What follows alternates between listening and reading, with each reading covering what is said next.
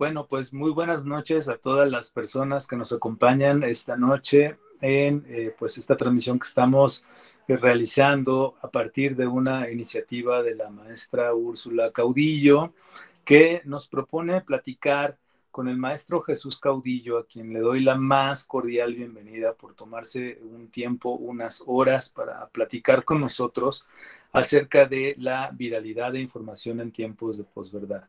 Un tema que me parece muy relevante en estos tiempos, que puede ser de muchísima ayuda, evidentemente, para nuestros estudiantes, evidentemente también para las personas que nos hacen favor de, de seguirnos en esta señal de la Universidad Marista, porque pues dentro de la información que nos, nos hará a favor de, compartir el día de hoy Jesús, quien también es experto en medios digitales y periodista, eh, pues nos va a ayudar mucho a poder identificar si lo que estamos eh, diseñando, lo que estamos más bien implementando en nuestras cuentas de redes sociales está alineado a los objetivos, a los valores, si es coherente. Y entonces esto me parece que es importante porque una marca que sea coherente eh, en cuanto a lo que comunica contra lo que quiere ser, tiene prácticamente garantizado el éxito. De otra forma, tiene garantizado el fracaso.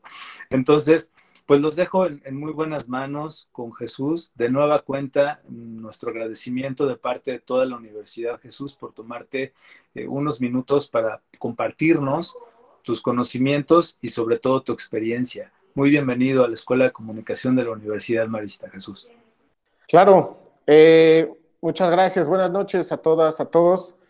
Es un gusto estar con ustedes. Eh, vamos a hablar en estas horas, en este, bueno, en estos minutos, en estas horas, de lo que ya mencionaba Mario, de la viralidad, de la información en, tiempos de posverdad. Eh, les voy a compartir mi pantalla. Tengo una, serie de slides que quisiera este, que, vieran.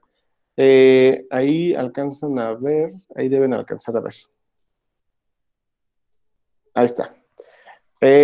Lo, que, lo que quiero es, vamos a hablar de varias cosas, vamos a hablar de muchas cosas y son temas que, voy a prender tantito aquí la luz, por si no me veo muy oscuro. Listo. vamos a hablar de muchos temas pero creo que en el fondo todo confluye en esto que eh, he resumido en este título. pudiera parecer un título medio pomposo, ¿no? Pero la verdad es que son conceptos que a mí me parece fundamentales entender eh, porque es parte del mundo en el que estamos viviendo, eh, de la forma en la que el mundo se, se está transformando y creo que abona en ese sentido. Lo primero es que quiero hablar rapidísimo de este contexto, ¿no? Este, democrático, idealmente en el que deberíamos estar viviendo, ¿no? En, esta, en este mundo de democracia en el que deberíamos estar viviendo, en el que todos tenemos garantizadas el respeto a nuestras libertades individuales, ¿no? En el que los poderes de la Unión, idealmente el presidente, los diputados y los jueces, todos cumplen con su deber y hay equilibrio de poderes, ¿no? Eh, otro es en el otro aspecto de este gran mundo democrático que deberíamos estar viviendo, y hago énfasis en este deberíamos, ¿no?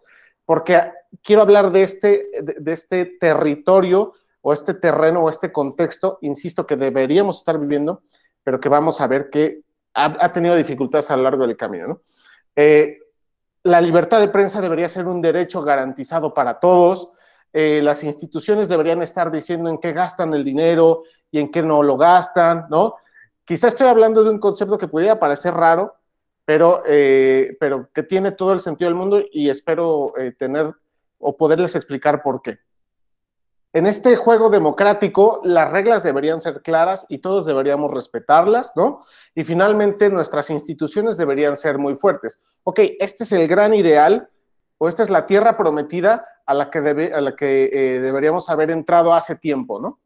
Pero fíjense ustedes que en el siglo XVIII, eh, estas grandes revoluciones de los pensadores, estos filósofos que generaron eh, grandes corrientes de pensamiento, ideologías que se fueron conformando a lo largo de las décadas, pues confluyeron en este proceso en el que alguien dijo, oye, pues es que tenemos que tener garantizada nuestra libertad, nuestra igualdad y nuestra fraternidad, ¿no? Y entonces por esto deberíamos nosotros levantarnos como pueblo y entonces derrocar a estos, a estos grandes este, eh, personas que ostentan el poder, a estos reyes, a estos feudales, ¿no? Que ostentan el poder. Y en ese sentido, pues garantizarnos un piso parejo para todos. Eso nos lo prometieron en, el siglo XVIII, ¿no? Con esta, con, esta revolución del pensamiento, la revolución francesa, que luego eh, pues dio pie a las revoluciones del siglo XIX en Latinoamérica, ¿no? Y entonces, pues nos prometieron este gran panorama en el que todos viviríamos en libertad, en igualdad y en fraternidad.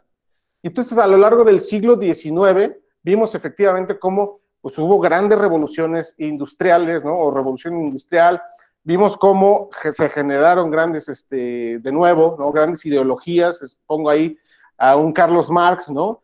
El, el creador del pensamiento, eh, pues, del, pensamiento comunista, porque escribe el manifiesto comunista, escribe este, estas obras que son icónicas de la filosofía y del pensamiento, eh, escribe el Capital, ¿no? Porque son estas revoluciones del pensamiento que empezamos a vivir en el siglo XIX. ¿Por qué? Porque alguien, como, digo, prometió que esto iba a cambiar si nos enfocábamos a pelear por nuestra libertad, nuestra igualdad y nuestra fraternidad, que esto llevaría a este gran ideal democrático, ¿no? Llegamos al siglo XX y vemos el, surgimiento de grandes líderes, que ahí, pongo una foto de solo algunos, ¿no? Y luego, obviamente, en, paralelo con todo este desarrollo técnico-industrial, se generan una, corriente o una revolución de, de telecomunicaciones que confluye en eh, pues la, conformación de los medios de comunicación masivos, la prensa, el radio, eh, eh, la, televisión, ¿no? básicamente, que son, fueron los grandes medios que surgen a finales del siglo XIX y se consolidan y, se masifican a lo largo del siglo XX. Y luego, pues vemos que todos estos medios, los medios de comunicación nos ayudaron, de alguna manera, a ir generando cultura esta cultura de nuestro tiempo, que la pongo en la imagen grande del lado derecho, que se manifiesta en estos íconos de la televisión, íconos de la música, estos íconos de la cultura y del cine, en fin, eh, que de alguna manera nos enseñaron cómo debía ser la vida o, a qué aspectos de la vida deberíamos aspirar nosotros como seres humanos. Fueron conformando esta, esta cultura, que luego todavía se se, multiplica y además se fragmenta cuando entramos a, la revolución tecnológica y vemos que hoy al alcance de nuestras manos tenemos un teléfono que nos da acceso a la información del mundo. Hoy nos enteramos en tiempo real de la muerte de Diego Armando Maradona, un ícono del fútbol, en buena medida porque alguien desde Argentina tuiteó que ya estaba confirmado que Maradona había muerto y entonces nosotros en Twitter vimos la información y que la fueron confirmando eh, distintos medios de comunicación con veracidad, con credibilidad, de tal manera que dijimos, ah, si es cierto, si estos medios de comunicación han retomado la información, entonces tiene, tiene que ser cierto que eh, Maradona ha muerto, ¿no? Entonces vivimos todo este proceso, ¿no? De este ideal que alguien o alguienes en algún punto de la historia dijeron, hacia allá es donde las civilizaciones deberíamos eh, tender, pues el, deseo que las civilizaciones deberíamos tener y que se fue conformando en todos estos elementos históricos, sociales, culturales y políticos a lo largo de las décadas. Y entonces, pues, ¿qué pasó? ¿Qué pasó si, eh, si, si, al final hoy vemos que eh, hay grandes grupos de la población que siguen viviendo en pobreza? que siguen, eh, hay personas que desgraciadamente viven con menos de un dólar al día en el mundo. ¿Qué pasó con ese ideal democrático que nos, que nos prometió libertad, igualdad y fraternidad? Cuando vemos este gran contraste entre ricos y pobres y que esta brecha de desigualdad cada vez se hace más grande. ¿Qué pasó cuando desdeñamos al otro, ¿no? a las personas, cuando vamos en la calle y desconocemos al otro como si fuera bueno, de hecho son desconocidos, pero como si fueran objetos. ¿Qué pasó cuando vemos estas realidades en las que eh, personas tienen que trabajar en precariedad laboral porque no tienen, no alcanzan a satisfacer todas sus necesidades a partir del salario que tienen y por lo mismo se ven obligados a, tomar oportunidades laborales que, que, que, son precarias, que les son precarias.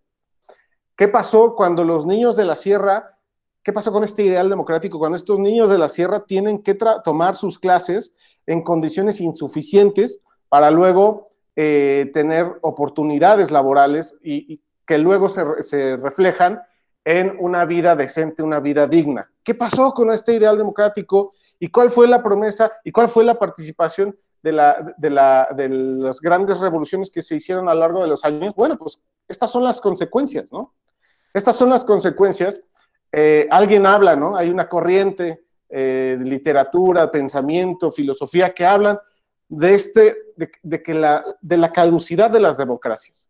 Los Simpson, que son este otro ícono de la cultura pop de nuestro tiempo, eh, pues son, eh, se hace la broma, ¿no? Tenemos todos esta, esta idea de que los Simpson predicen cosas. Bueno, los, los Simpson también dijeron que la democracia no funciona, ¿no? Eh, y, en, en, este, en este caso hay libros, hay obras, hay pensadores que están reflexionando sobre la viabilidad de la democracia. Y aquí es donde entra ya el un concepto fundamental. Bueno, les platico rapidísimo. Este libro de Cómo mueren las democracias habla de cuatro aspectos básicos que utilizan líderes autócratas o líderes que quieren todo el poder para ellos mismos, para, para manipular a la democracia. Utilizan a la democracia para llegar al poder y entonces ya teniendo el poder, flexibilizan, rompen esa estructura y esas reglas del juego. Entonces lo que habla de este libro es precisamente eso. Habla de cómo estos líderes, específicamente en el caso de Trump en Estados Unidos, pues no respetan las reglas del juego. Si, si las reglas del juego no les gustan, las denuncian y las debilitan. Eh, cómo debilitan a sus oponentes, cómo los, señalan, cómo, eh, digamos, violentan, usan la violencia como un recurso para imponerse a nivel político y social. Entonces, habla de cómo las democracias de alguna manera están sufriendo esta crisis de credibilidad. Perdón. Y luego, por otro lado, eh, en este otro libro de Pankaj Mishra, de la Edad de la Ira, que, que representa a una corriente de pensamiento que va en ese sentido, ¿cómo es que la gente está enojada? Si ustedes se fijan en las redes sociales, métanse a Twitter un ratito, métanse a Twitter y van a ver cómo la gente está enojada. Si, si alguien, por alguna razón, se viraliza eh, borracho en la calle, pues ahí entra otro factor que llamo esta cultura de la cancelación, ¿no? Pues ya estaba hablando de, otro tema. Pero ¿cómo es, ah, eh, ¿cómo es que el usuario o los usuarios, sin detenernos a reflexionar sobre lo que está ocurriendo, señalamos y nos creemos que aquella persona tiene que ser cancelada? Entonces, esta edad de la ira demuestra que las personas o grandes grupos poblacionales no alcanzaron a ver satisfechas estas promesas que les hizo alguna vez la democracia hace más de 200 años. No alcanzaron a ver satisfechas sus necesidades económicas, sus oportunidades laborales, eh, este, estas brechas de desigualdad. Entonces, hay una sensación de enojo en el ambiente. Entonces, aquí entra ya un primer concepto que es fundamental entender para, eh, para darle sentido a todo lo que vamos a ver más adelante, ¿no? Y aquí me tomé la libertad de meter una caricatura porque resume básicamente lo que es esta era que estamos viviendo. Si en la era del racionalismo en algún momento Descartes hablaba, ¿no? yo pienso y luego existo, eh, y que dio pie a esta, a esta, corriente filosófica racionalista que luego desarrolló en, en, muchas otras este, corrientes de pensamiento, pues ahora el usuario común dice, lo que creo, creo, por ende tiene que ser real. Esto es muy poderoso. Si ustedes se fijan, es muy poderoso, porque ¿qué es la posverdad? Es esta corriente de pensamiento que apela, de pensamiento, de creencias que apelan a lo emocional antes que a los hechos concretos. Entonces, si nosotros estamos haciendo comunicación, tenemos que tener bien claro este hecho, dado que la gente, esto, esto qué, significa? Que la gente no le importa la verdad. O al usuario en general no nos importa la verdad. Lo que nos importa es lo otro. Nos importa validar nuestras creencias y nos importa validar nuestras preferencias. Eso también tiene que ver con la forma en la que los algoritmos de las redes sociales están hechos. En fin, ahorita vamos a hablar también de todo eso, pero este hecho en sí mismo, o sea, ya no, ya no es, el usuario ya no, o el usuario, el ciudadano, ya no se preocupa por lo que está pasando afuera en la calle, se preocupa porque lo que cree no se vea amenazado. Y esa diferencia es fundamental porque entonces, ¿qué tipo de usuarios y de ciudadanos estamos creando? ¿Qué tipo de, consumidores y de usuarios estamos siendo nosotros mismos si nuestra prioridad es validar nuestras creencias antes de conocer los hechos como ocurren y, entonces interpretarlo a partir de nuestras preferencias, estructuras mentales, sesgos ideológicos, etc. Todo esto, cuando llega alguien a prometer el sol, la luna y las estrellas, entonces imagínense, si tenemos grandes poblaciones que no vieron satisfechas estas necesidades democráticas, ¿no? estas necesidades que les prometió la democracia, de comida, de salud, de educación, de, recursos, de trabajo, etcétera, si, estamos viviendo en esa insatisfacción, cuando llega alguien que nos promete el sol, la luna y las estrellas, pues no somos capaces, o, los usuarios o los votantes en el mundo, en muchos países, como aquí se demuestra en esta lámina, no han sido capaces de distinguir qué sí y qué no es viable de lo que les dicen estos líderes. es muy fácil llegar a prometer el sol, la luna y las estrellas, pero la realidad ha demostrado, y la administración del gobierno y el ejercicio del poder, ha demostrado ser muy complejo. Aún a pesar de eso, llegó un Chávez a Venezuela, obtuvo el poder en Venezuela y destruyó las instituciones en Venezuela, que luego fue eh, seguido, por, eh, su legado fue seguido por Nicolás Maduro, que es hoy el presidente de, de aquel país. Tenemos a un Evo Morales que utiliza un discurso similar. Tenemos a un Erdogan en Turquía que se ha, se ha establecido como el gran poder de, de aquel país. Y si, y si, Turquía empezaba a ver ciertas, cierta evolución a nivel político y social, eh, con Erdogan ha sido más complejo. Tenemos el caso de México, en el que también la democracia, eh, pues digamos, ha sido el instrumento para que lleguen los presidentes al poder en los, en los últimos sexenios, pero hoy las reglas del juego están cambiando a partir de la llegada del presidente en 2018. Tenemos al presidente de Hungría, tenemos a Berlusconi en Italia, que ya conocemos que, eh, cómo, usó el poder, cómo interpretó el poder y cómo salió del poder. Tenemos a un Donald Trump en una situación similar, eh, al presidente hindú eh, en ese sentido y a un Jair Bolsonaro también radicalizado en este caso hacia, la, este, hacia el sector derecha, digamos, del, del, espectro ideológico, ¿no? Entonces, no sé si voy como armando este rompecabezas, ¿no? porque digo, y lo estoy armando en unos minutos, pero estoy hablando de procesos históricos de cientos de años. Eh, entonces, tenemos, voy a recapitular rapidísimo, este ideal democrático que no fue satisfecho en el tiempo. ¿Por qué? Porque había altas expectativas que no fueron, no fueron este, como digo, satisfechas. Y dado esto, pues nos enojamos, es normal, nos enojamos y estamos tratando de entender cómo vivir esta parte a partir de un hecho fundamental, a partir de que la realidad se ajusta a nuestras creencias en lugar de que nosotros interpretemos la realidad. Ese es el mundo de la, esa es la posverdad, el, el contexto de la posverdad. Y ahora, pues, una, una cosita invisible que no alcanzamos a ver ni a percibir con nuestros sentidos, sino ya cuando tenemos, tiene efectos sobre nuestro cuerpo, ha puesto al mundo en jaque. Me refiero evidentemente al coronavirus. El coronavirus que surge en China hace ya un año, eh, pues nos ha puesto en jaque. ¿Cuándo imaginamos que una sesión así como, como la estamos viendo, la íbamos a, realizar de esta forma? Estábamos acostumbrados a hacerlo de manera presencial. Y si lo hacemos hoy de manera presencial, nuestra salud se puede ver amenazada. Hoy las economías están amenazadas. La vida en sociedad se ha visto eh, alterada de una manera importante para todos. A nivel social, estamos viviendo, y a nivel social, a nivel político, a nivel, estamos viviendo un momento, ¿cómo diría yo? Eh, estamos escribiendo sobre lienzos en blanco, a mi parecer. Aun cuando tenemos una gran historia de, este, cultural, ¿no? Tenemos un gran bagaje político, histórico, social, etcétera. El lienzo hoy está en blanco y la historia está por escribirse todavía. Y entonces, en este mundo en jaque, pues ya hay quien empieza a hablar de esto. Allá hay una, una postura pública de grandes organismos internacionales que hablan de este gran reinicio. Este reinicio a nivel político, a nivel social, a nivel cultural, a nivel económico, que implica, por supuesto, repensar a nivel profundo qué hemos hecho, qué hemos hecho bien y qué hemos hecho mal. No todo lo que hemos hecho está mal, por supuesto. Y esta, y esta gran promesa democrática pues tiene sentido cuando, perdón, cuando hay instituciones fuertes, cuando hay actores públicos y participación ciudadana que, eh, que garantizan eh, la, vivencia de este ideal democrático.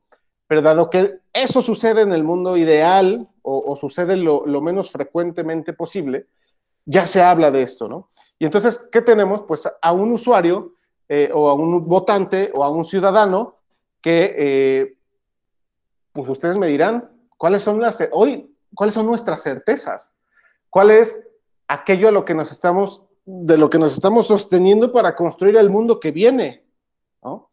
Entonces, esta reflexión inicial me parece fundamental porque da pie a lo que viene. Y lo que viene es lo siguiente. Ustedes y yo que hacemos comunicación, tenemos que tener claro el contexto en el que estamos viviendo. ¿Qué contexto es este? El primer elemento que quiero poner sobre la mesa es este. Estamos viviendo en un contexto en el que nos estamos peleando por la atención, ¿sí? O sea, las marcas, ¿cuál es la lógica de una marca? Para que una marca sobreviva y venda, para que una marca venda, tiene que convencer al usuario de dar el dinero a cambio de un producto o servicio. ¿Y cómo hace esa marca estos, eh, eh, este proceso? Pues a base de recordatorios, ¿no? a base de publicidad. Es, es, lógico, ¿no? Pero para que haya, para que esos recordatorios se instalen en la cabeza del votante, del usuario, del ciudadano, o del cliente o del consumidor, pues el cliente y el consumidor debieron haber visto y entendido un mensaje. Y para eso debieron haber puesto atención más allá de, haber puesto sus ojos. Yo creo, y esto es discutible, esto no está en ningún diccionario, no lo dice ningún filósofo, esto es mi posición personal, y es que eh, yo creo que el gran poder que tenemos nosotros hoy como personas, como ciudadanos, como consumidores y como votantes, no es el tiempo, ni es el dinero, es la atención ustedes me están dando un gran privilegio en este preciso momento porque me están poniendo atención. Pero lo que yo, lo que yo tengo que entender es que yo tengo que competir con su computadora, con su teléfono, y voy a competir con las distracciones que ustedes tengan en su entorno, voy a competir con lo que ustedes están pensando. Entonces, yo estoy peleando por su atención. Esa es la lógica, ese es el gran contexto en el que estamos viendo hoy. Nosotros los usuarios nos la pasamos pegados acá al teléfono. ¿Y qué vemos en el teléfono? Estamos consumiendo redes sociales, estamos consumiendo YouTube, estamos consumiendo WhatsApp, estamos hablando con gente, estamos comprando cosas, ¿no? Pero nuestra atención está ahí y lo que logramos con nuestra atención es enfocar nuestro tiempo, nuestras energías y nuestras fuerzas. Eh, ese es el gran poder que tenemos hoy.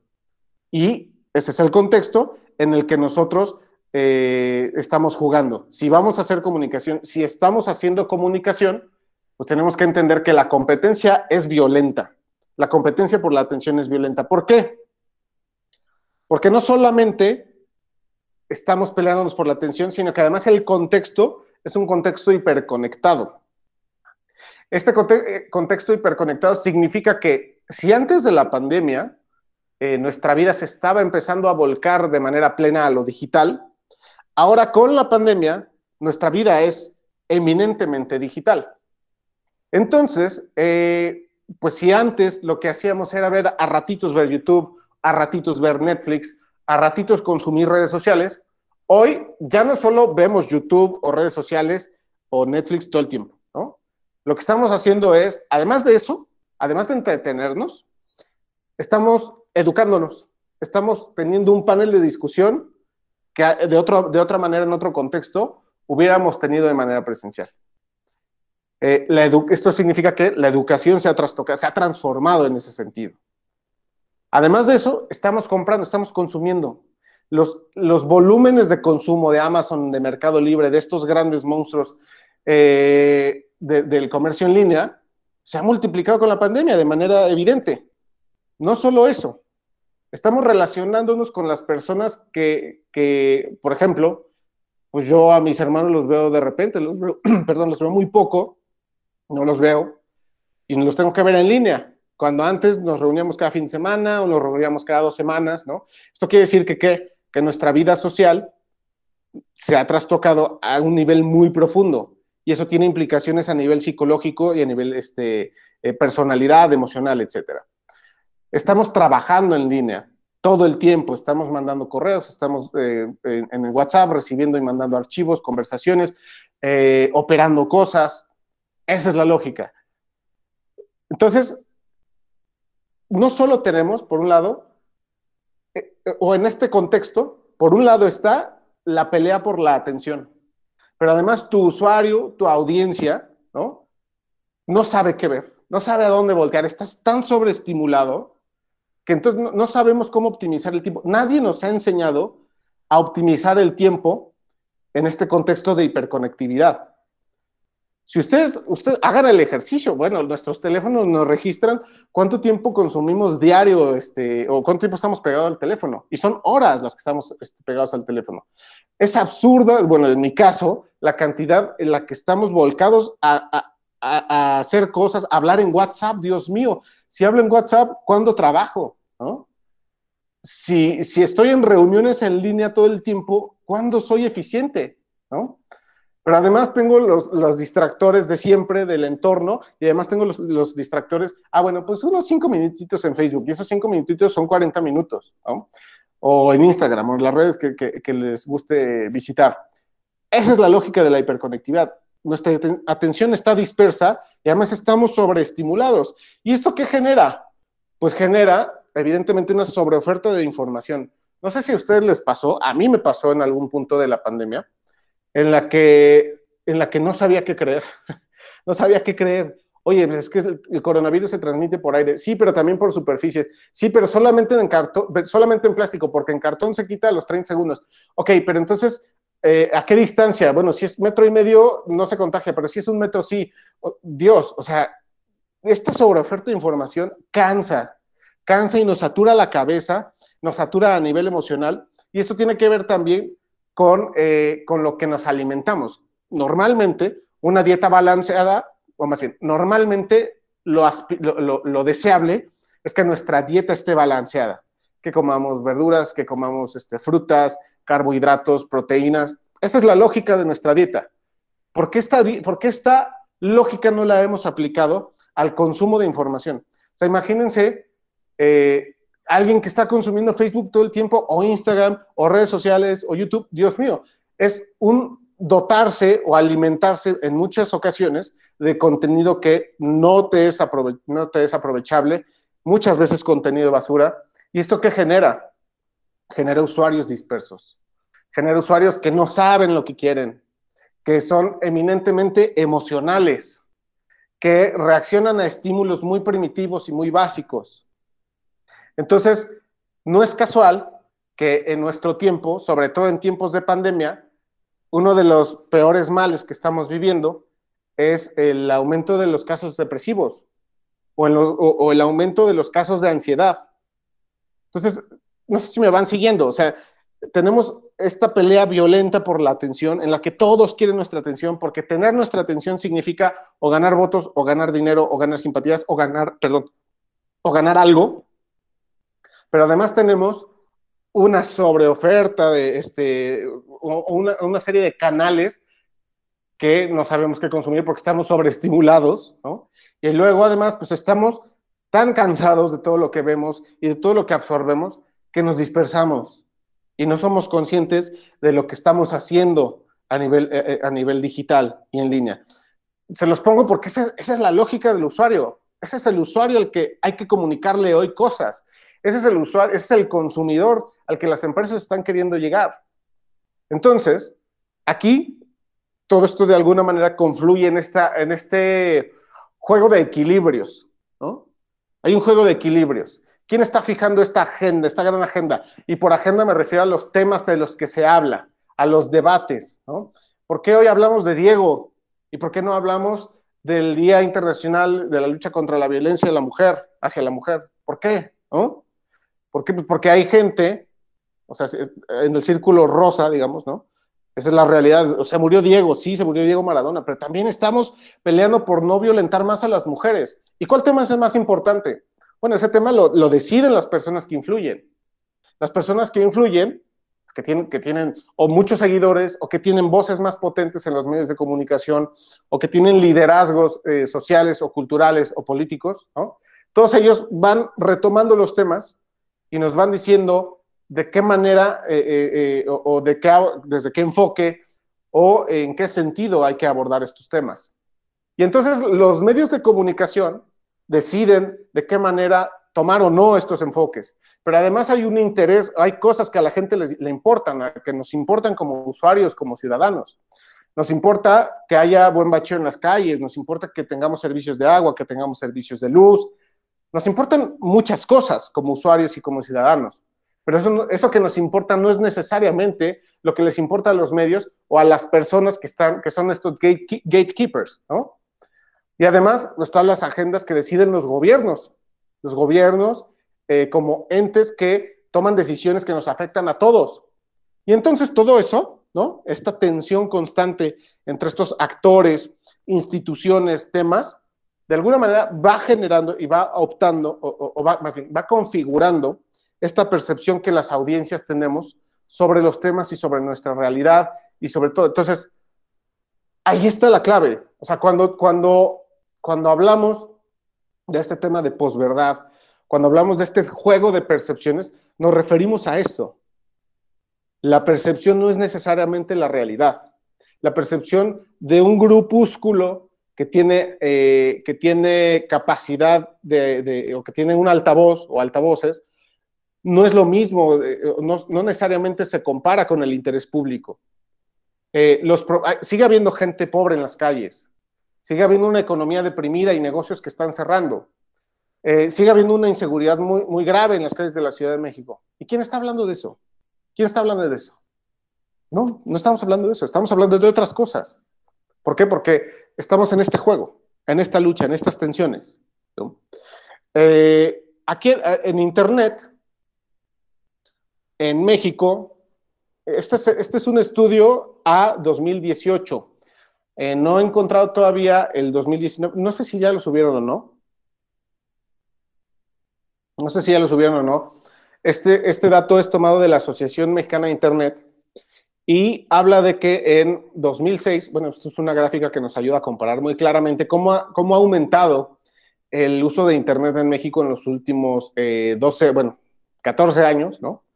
Eh, si en, 2000, en 2006 había 20 millones de usuarios de Internet, en 2018 hay 82 millones de usuarios. Es cuatro veces más. Y si respetamos esta lógica en un promedio conservador de 5% eh, de crecimiento anual, estaríamos hablando que eh, ya hay más de 90 millones de usuarios en, México, usuarios de Internet en México, al 2020. Esto es una cantidad brutal. ¿Por qué? Porque si vemos, que es la siguiente lámina, si vemos quiénes están ahí, pues fíjense ustedes. Vamos a ver que hay un equilibrio entre hombres y mujeres de presencia en línea. Evidentemente, del nivel medio, nivel socioeconómico medio para arriba, eh, hay mayor, mayor presencia, aunque el nivel socioeconómico bajo ha crecido en esta penetración eh, o en este uso de Internet, más bien. Eh, si vemos por grupos de edades, lo que vamos a ver es que los más jóvenes son los que más están en línea, aunque también ha crecido los grupos de mayor edad. Ojo, esto es muy importante hacerlo notar, y es que este estudio, insisto, es de 2018. Esto evidentemente habrá cambiado de 2019 y mucho más en 2020, dado el contexto de pandemia que estamos viviendo. Y si vemos por zonas del país, vamos a notar que es en el centro del país. La Ciudad de México es donde mayor conectividad hay eh, a nivel nacional y eh, pues vemos ahí que efectivamente es el centro, las zonas metropolitanas, en Jalisco, la zona en Nuevo León, estos polos de desarrollo y de conectividad pues también son de penetración de Internet. Y luego, imagínense, a ver, entonces son un equilibrio de hombres y mujeres, pero son los más jóvenes los que están, pero además son los de nivel socioeconómico medio para arriba. ¿Qué hacen en línea? Lo que hacen en línea está aquí. Y cuando se les pregunta cuándo eh, se conectan más según los días de la semana. Prácticamente todos los días están conectados, aunque sí hay una disminución en los días de fin de semana. Yo lo que interpreto a partir de estos elementos, a partir de estos datos que ven en estas gráficas, es que, eh, quizá me puedo equivocar, ¿eh? lo podemos platicar. Y es que eh, lo que vemos es que las personas utilizan en tiempos laborales, estos momentos de conexión, por ejemplo, la gráfica de la derecha, cuando se les pregunta en qué momentos del día se conectan, pues tú ves que son los horarios laborales en donde más tiempo de conexión están. Que sí puede ser también los momentos en los que mayor interacción necesitan, porque si hay que mandar un correo, que si hay que estar mandando WhatsApp, que si hay que estar haciendo X, Y, Z, pero también eh, se toman estos momentos como de evasión, digamos, ¿no? Y eso es ahí donde me puedo equivocar. ¿Por qué? Porque creo que de alguna manera Internet nos ha ayudado o se ha consolidado eh, como este medio de comunicación, un medio de comunicación fundamental que nos, nos, ayuda a entrar a Facebook un ratito y a redes otro ratito y a YouTube otro ratito, de tal manera que, pues sí trabajo usando Internet, pero también busco estas fugas que me permitan sobrevivir a la carga laboral o a, las responsabilidades del día. Si tú le preguntas a la gente, cuando, como se le preguntó aquí, cuánto tiempo eh, consumen Internet al día, pues el promedio está en 8 horas y 20 minutos, pero también hay una gran, una gran proporción que te habla de que está conectada el resto del día. Entonces, eh, pues la gente está en línea. En 2018 estaba en línea, imagínense ustedes lo que estamos viviendo ahorita con en estos tiempos, si la gente ha de estar o no más en línea. Y el dispositivo rey a través del que se conectan las personas, pues son los teléfonos inteligentes. En, segundo lugar están las laptops, o sea, es decir, la portabilidad del instrumento va a ser crucial porque eso va a garantizar o no la, posibilidad de que me conecte a Internet. Toda comunicación hoy, toda, eh, todo proyecto digital tiene que entender estas características de tal manera que eh, pues, aspire a tener algún aspecto de éxito, ¿no? Eh, ¿Qué hace la gente en línea? Ya vimos cuáles son los hábitos de conexión, pero si tú le preguntas ahora a la gente qué está haciendo en Internet, pues la gente te va a decir que la actividad principal y más importante y fundamental es acceso a redes sociales. Entonces, esta suposición que les decía acá, no, pues es que Internet lo están usando para trabajar y no sé qué, pues no, pues la gente lo que hace en mayor medida es eh, conectarse a redes sociales. Por eso no es casual que en, muchas oficinas y en muchos lugares de trabajo opten por clausurar el acceso a estas plataformas eh, por el nivel de distracción que genera. Y luego está el hecho de enviar y recibir mensajes instantáneos, enviar y recibir mails, etc. Eh, cada cuánto lo hacen, que son las gráficas de la, bueno, las tablas de la derecha, cada cuánto se meten a redes sociales, varias veces al día. ¿Cuántas veces usan chats y llamadas? Varias veces al día. Eh, cuando se le pregunta varias veces a la semana qué hacen, bueno, pues ver películas o series en streaming, operaciones de banca en línea, utilizar mapas, solicitar transporte de estas aplicaciones de, taxi este, a domicilio, eh, videoconferencias y videollamadas. Es una, seguramente si esto lo midiéramos este año, pues se hubiera incrementado al 2000% seguramente, ¿no? Eh, y luego, pues estamos en este, en este, que ya me parece eh, que estamos realmente entrándole al, tema como tal, que son estos nuevos referentes. Ahorita también vamos a abundar un poco sobre esta competencia, pero estos nuevos referentes han venido a cambiar la comunicación de nuestro tiempo, nos guste o no. Yo he hecho eh, pues, periodismo en alguna etapa de mi vida, he estado en medios de comunicación y estando en medios de comunicación me tocó ver eh, digamos, me tocó sentir ese dolor, ¿no? De ver que chavos con una luz, con un micrófono y una cámara generan mucho más impacto con un video que les costó hacer dos horas, tres, ocho horas de su tiempo, mucho más impacto que lo que nosotros en una empresa de comunicación hacíamos con diez personas dedicándole tres días. Es decir, esto ha abaratado muchísimo los costos de producción, ¿no? Eh, pero también ha permitido visibilizar personas que antes, en otro contexto, no tuvieron oportunidad de visibilizarse, ¿no? O sea, ustedes imagínense, igual voy a decir una, este, una barrabasada, ¿no? Pero ustedes imagínense pues cuántos Luisitos Comunica nos perdimos hace un siglo, ¿no? En la, en la época de la revolución. Algún Luisito Comunica que reportara esto en vivo, pues seguramente había mucha gente ahí con capacidad comunicativa, pero no tuvieron acceso a estos medios para poder visibilizarse y visibilizar sus causas. Entonces, estos referentes, ¿no? Están en, no diría en conflicto, pero están en el panorama de tal manera que no se pueden ignorar y no solo eso, al contrario, yo creo, desde mi perspectiva, que hay que aprenderles, ¿no? Hay que aprenderles a los Badaboom, a esta gran empresa de contenido viral, ¿no? Esta empresa que ha este, generado esta, esta frase, ¿no? Oigan amigos, ¿ustedes son pareja? ¿Por qué? Pues porque había este programa, eh, morboso, ¿no? En el que una chica reportera se acercaba a una pareja y le decía, te ofrezco 500 pesos si me dejas leerte el celular frente a tu novia. Entonces estos videos de escándalo y de morbo pues, se viralizaban de tal manera que eh, pues no es casual que hoy Badaboom esté cerca de los 50 millones de suscriptores. Eso tengo que aclararlo. Ustedes ven la tabla de la izquierda y en esa tabla, la, eh, bueno, digamos, viene el perfil ¿no? de cada uno de estos youtubers. El primer número eh, o la primera eh, fila, perdón, la primera columna, la que empieza con 6.262, esas son el número de videos que ha subido, en este caso Badaboom, y luego la segunda es el número de suscriptores que tiene. Esta ya no está actualizada, esta de ser de hace un mes o una cosa así. Y luego está la otra columna que es el número de views que, que han tenido, ¿no? Entonces, si hacemos la conversión así muy chicharronera, vamos a ver que Badaboom ha sido 16 mil ha tenido 16 mil millones de reproducciones. En la humanidad somos más de 7 mil millones. Esto significa que eh, esto es equivalente a como si cada humano de la Tierra hubiera visto, hubiera generado dos views para Badaboom. Es brutal.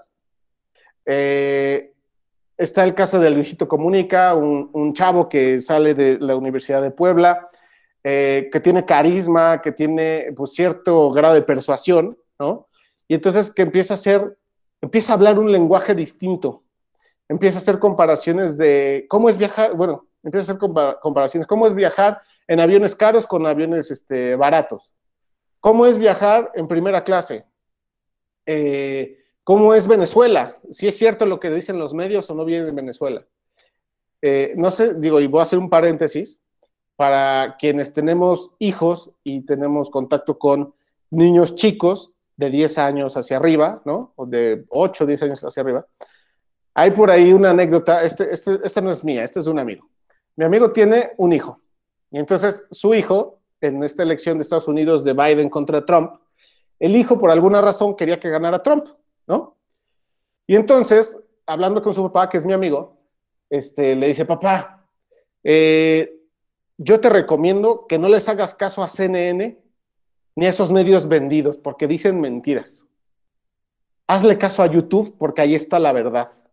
¡Wow! O sea, imagínense el grado de credibilidad que le está otorgando un niño de 10, 11 años a estos nuevos referentes, en lugar de estos medios de comunicación que han luchado por años por generarse una credibilidad, un prestigio. Eh, es brutal. Entonces estos referentes están de alguna manera reeducando a estas generaciones, ¿no? a estas nuevas generaciones, y están reconfigurando este panorama de comunicación.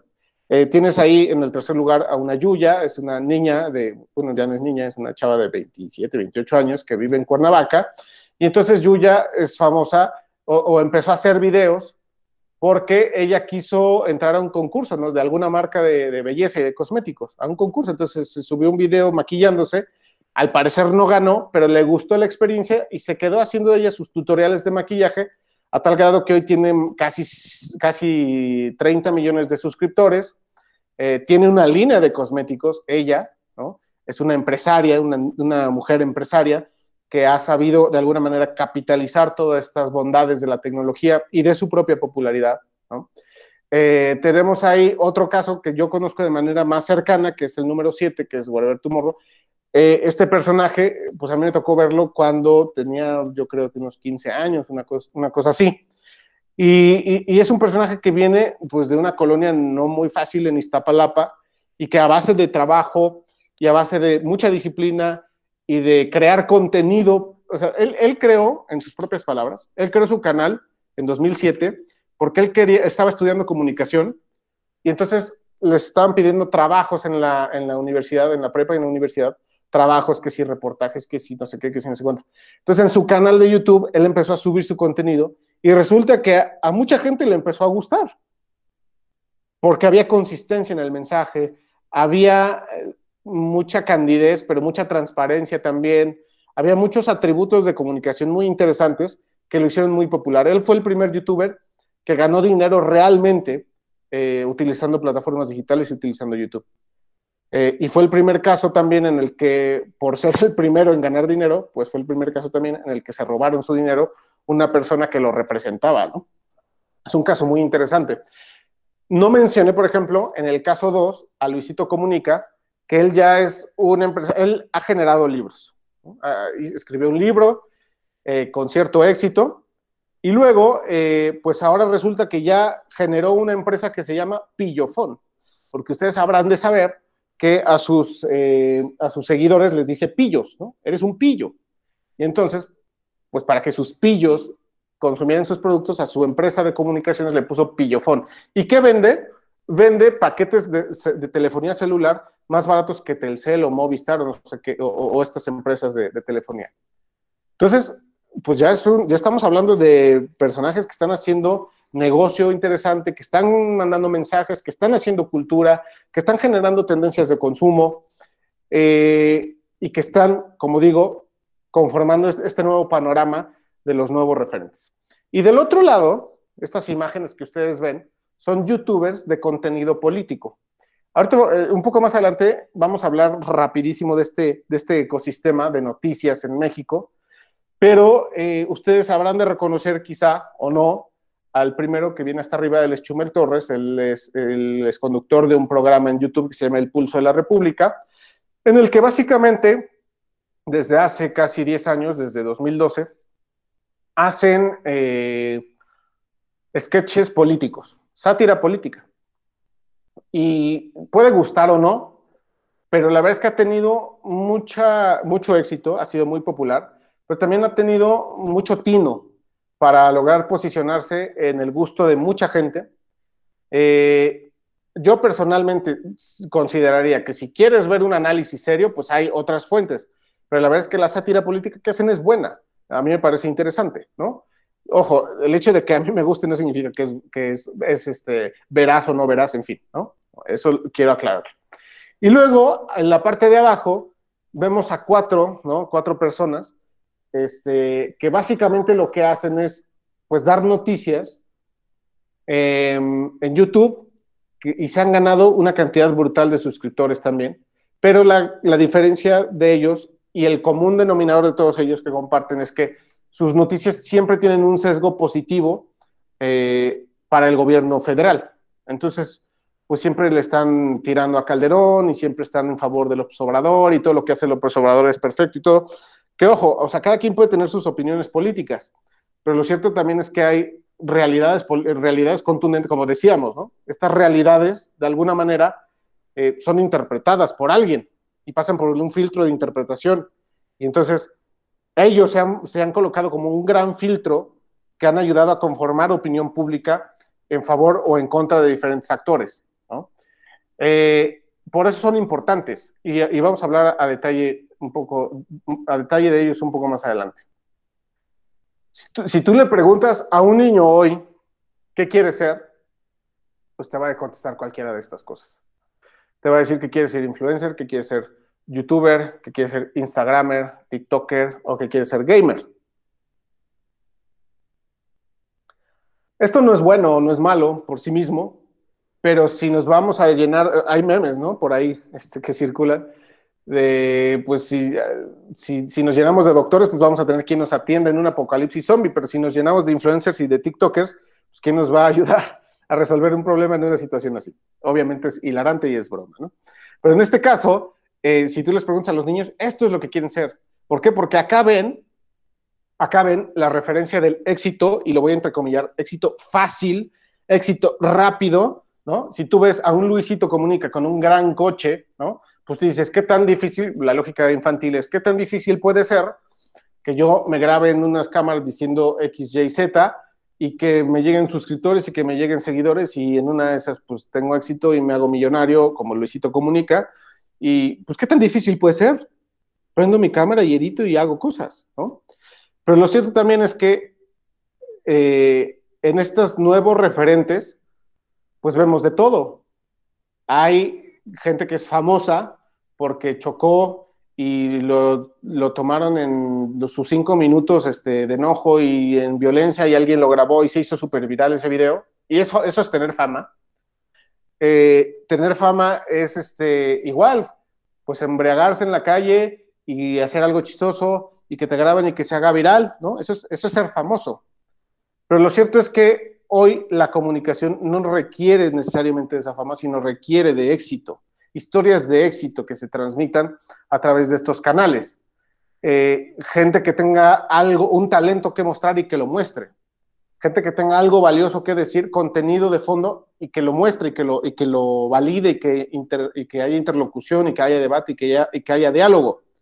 Pero estos nuevos referentes, no, digo, insisto, no es que sean buenos o malos, pero están reconfigurando este panorama también para los niños. Y si los niños eh, pues crecen con, esta, con esta, estas creencias, pues vamos a encontrarnos en serios problemas dentro de unos años, porque vamos a tener niños acríticos, vamos a tener niños que están vulnerados en su privacidad, lo vamos a ver más adelante, están vulnerados en su privacidad, este, en fin, o sea, personas sin sustancia quizá, ¿no? Quizás es muy fuerte lo que estoy diciendo, pero personas sin sustancia que están eh, únicamente validadas a través de estos filtros eh, sociales. Aquí ustedes disculparán de antemano lo escatológico de las imágenes, pero lo cierto también es que vivimos en un contexto en el que es muy fácil comprimir una idea poderosa en una imagen. Nosotros, bueno, personalmente a mí, yo soy el primer amante de los memes, amo los memes con todo mi corazón. ¿Por qué? porque se me hacen una prueba inequívoca de la inteligencia colectiva. O sea, yo dije, yo, yo cada que pasa algo, ¿no? Digo, espero los memes para, para asombrarme y para sorprenderme de lo que, de, la, del spin que le da la gente a estos temas, ¿no? Hoy eh, eh, los memes de Maradona este, son, son, la onda, pero hace dos semanas eran los de la elección de, de Trump. Y entonces, pues aquí vemos, ojo, a ver, el meme, como tal, como dice Richard Dawkins en su libro El gen egoísta, de, fines de los 70, el meme es una unidad cultural. Y la lógica de Dawkins para nombrar al meme como tal, dice, el meme no, es no son estas imágenes, el meme son, los memes son ideas. Entonces dice Dawkins, em, si un virus busca preservarse, busca organismos para sobrevivir y no desaparecer, debe haber algo similar o debe haber un nombre similar para las ideas.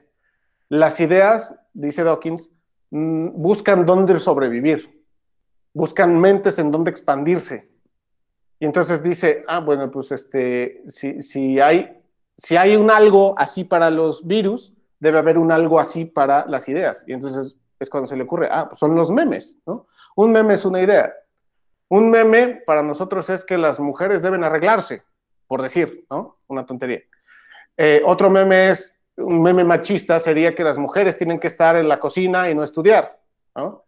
Eh, otro meme es que los hombres tengamos, por decir otra cosa, que los hombres tengamos que usar perfume o, loción, ¿no? Este, un meme es que tenemos que lamentarnos cuando alguien muere.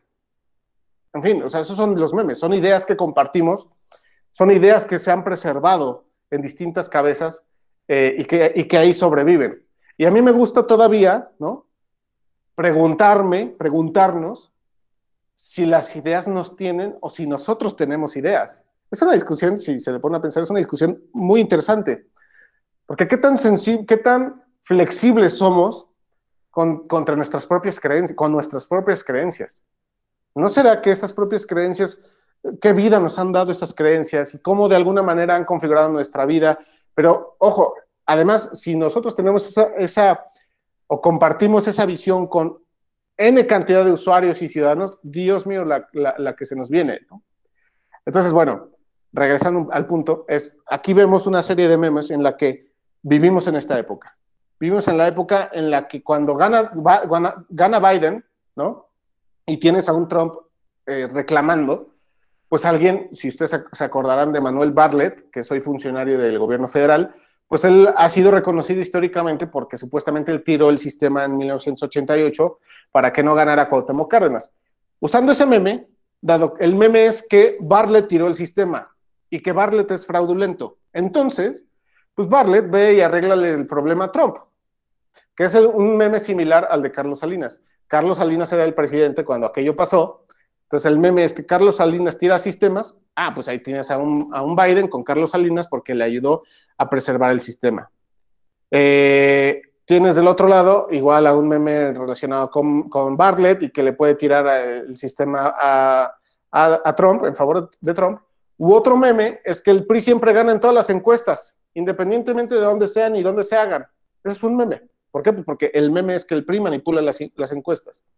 Entonces, cuando hacen esta, estas encuestas en Estados Unidos, pues ¿quién gana? El PRI, dado que, existe ese meme. Entonces, para redondear esta idea es, el poder de las ideas y de la síntesis de idea es fundamental porque ese es parte del contexto en el que estamos viviendo. Estos fragmentos de verdad o no verdad están circulando en el ambiente. Estos fragmentos de posverdad, ¿no? Están ahí en el ambiente. La gente está apelando, y los memes ayudan en eso. Apelan a ese factor emocional y a ese eh, reforzar nuestras creencias ayudan a reforzar nuestras posturas ideológicas, nuestras ideas. Por eso son tan poderosos los memes como, como herramienta de comunicación y es parte de ese contexto. Ahora, yo, eh, si ustedes vieron, si ustedes vieron este em, documental que está todavía en Netflix que se llama The Social Dilemma o el dilema de las redes sociales, ahí habla de distintos aspectos eh, de, las redes sociales y de cómo están reconfigurando también nuestras vidas. Eh, hoy la comunicación pues, se hace por redes. Hoy están empezando los procesos electorales rumbo al siguiente año, a 2021. Me ha tocado ya empezar a platicar con ciertas personas que están relacionadas con estos procesos. Y la lógica es, vamos a tener que hacer campaña en línea. Ya no podemos hacer eventos como antes. Ya no podemos llevar al candidato a la plaza pública, juntar a decenas o centenas o miles de seguidores y este, repartirles cosas. O sea, ya no podemos hacer eso. Entonces, lo que tenemos que hacer es volcarnos a lo digital. Entonces, estamos necesariamente eh, o estamos obligados a hacer comunicación vía redes sociales y, vía digital. El consumidor está en línea, como ya lo vimos. Entonces, frente a eso, hay tres grandes problemas que, que veo que tenemos que enfrentar, porque estamos como en ese dilema. Y, no, quiero que se me malentienda, porque yo soy el primer amante de Internet y el primer amante de las redes sociales. Pero en ese sentido, eh, sí creo que también hay que considerar que las redes sociales pues, son empresas. Y si no estamos pagando por el servicio, pues entonces nosotros estamos siendo el producto. ¿Cómo funciona esto? Pues las redes sociales tienen robotitos, ¿no? Suena ya como muy distópico, suena ya distópico, pero las redes sociales tienen robots robots que nos están analizando todo el tiempo. Y entonces eh, hay estudios que hablan de cómo las redes sociales o el consumo de redes sociales eh, genera sustancias en el cerebro eh, muy similares a las que se generan cuando se consumen drogas de alto poder, estilo heroína o estilo cocaína. ¿no?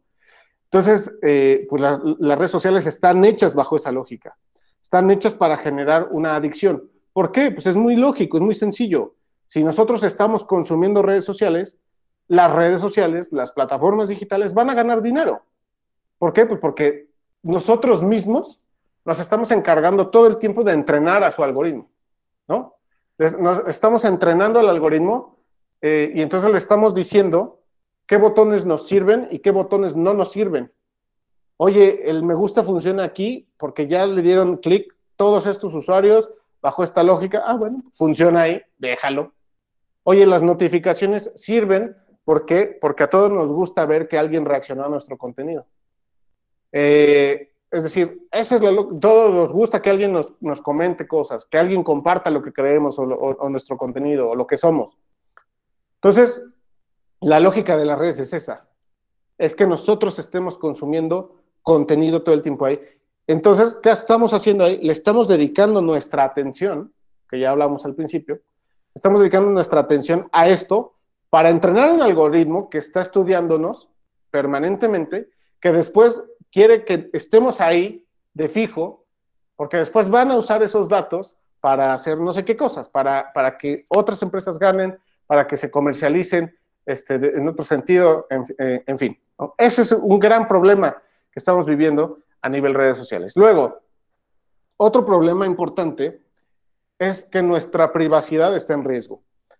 Ustedes se acordarán de este gran problema de, la, de Cambridge Analytica. Cambridge Analytica fue un escándalo que estalla en Estados Unidos en 2017, 2018, por ahí, 2017. Y es que hubo una empresa, perdón, que trabajaba con Donald Trump, y entonces esta empresa lo que hizo fue conseguir millones de datos de usuarios este, de Facebook, y, lo que, y, lo, y para lo que lo usaron fue para generar perfiles de personalidad. Entonces dijeron, en Estados Unidos, bueno, pero además no solo usaron Facebook, usaron bases de datos de N cantidad de servicios, de Hacienda, de Seguridad Social, en fin. Todo eso con, con ciencia de datos, cruzaron esa información y dijeron, en Estados Unidos hay 32 tipos de personalidades. Está el tejano, este, familiar, conservador, macho de Texas, ¿no? por decir algo, pero está el, gay friendly, que está en Nueva York, este, cosmopolita, este, ¿no? En fin, son dos perfiles distintos. Entonces, yo, Trump, les tengo que hablar distinto a esos perfiles. Entonces, ustedes veían en Twitter o en Facebook a Trump que estaba disparando para acá y disparando para allá y disparando para todos lados, porque la lógica era esa. Le estaba hablando a los diferentes públicos y a los diferentes tipos de personalidad que, detectaron con este uso de datos. Y entonces, imagínense el grado de, detalle y de análisis que tuvieron, porque llegaban y decían, ah, ok, aquí esta es la delegación Benito Juárez de la Ciudad de México y esta es la colonia San Simón. Entonces, a este personaje lo que le gusta es, por decir cualquier cosa, le gusta a Batman, le gusta el América, le gustan este, el uso de armas, ¿no? Está en contra de la inseguridad y no sé qué, no sé cuánto los voluntarios de Trump iban y hablaban un discurso, un mensaje, en función de esas preferencias muy específicas y detalladas que previamente habían detectado con todo este análisis de datos. Díganme entonces si no, nuestra privacidad está en riesgo. Nuestra privacidad está en riesgo y lo digo con toda la responsabilidad del mundo y, asumo las consecuencias de lo que digo, porque eh, ustedes habrán visto cuando hablan, cuando tienen una conversación con su teléfono cerca de, oye, quiero ir a Las Vegas, y al ratito te aparecen anuncios de, para ir a Las Vegas, para ir a un viaje. O quiero comprarme un balón de fútbol y te salen anuncios relacionados con el fútbol. Esas son violaciones a la privacidad a las que nosotros estamos accediendo cuando usamos servicios de Amazon, de Facebook, de Apple, de Google. Eh, ¿Por qué? Porque al final del día se han hecho tan atractivos que nosotros necesitamos, eh, ya se incorporaron a nuestra rutina estos servicios. Entonces, pues, ¿qué hacen? De nuevo lo digo, estamos nosotros entrenando al robot todo el tiempo, con nuestros hábitos de compra, cuando, cuando nosotros aceptamos los términos y condiciones de Facebook, estamos aceptando que Facebook sepa todo lo que hacemos con nuestro teléfono, todo lo que hacemos en línea. Y cuando digo todo, es todo, pero todo. Entonces, eh, ustedes imagínense, por ejemplo, cuando estás en Messenger de Facebook, tú le diste permiso a, Facebook de que de manera discreta prenda la cámara para ver tus expresiones faciales. Entonces, lo que hace es hacer un análisis entre lo que estás reaccionando con tu cara con lo que estás escribiendo para ver si hay congruencia y hacer análisis que después usa Facebook para quién sabe qué cosas. Pero eso es algo real y es algo que estamos viviendo en nuestro tiempo. Eh, Facebook sabe lo que hacemos, Google sabe lo que hacemos, Google tiene N cantidad de productos que son gratuitos. ¿Por qué?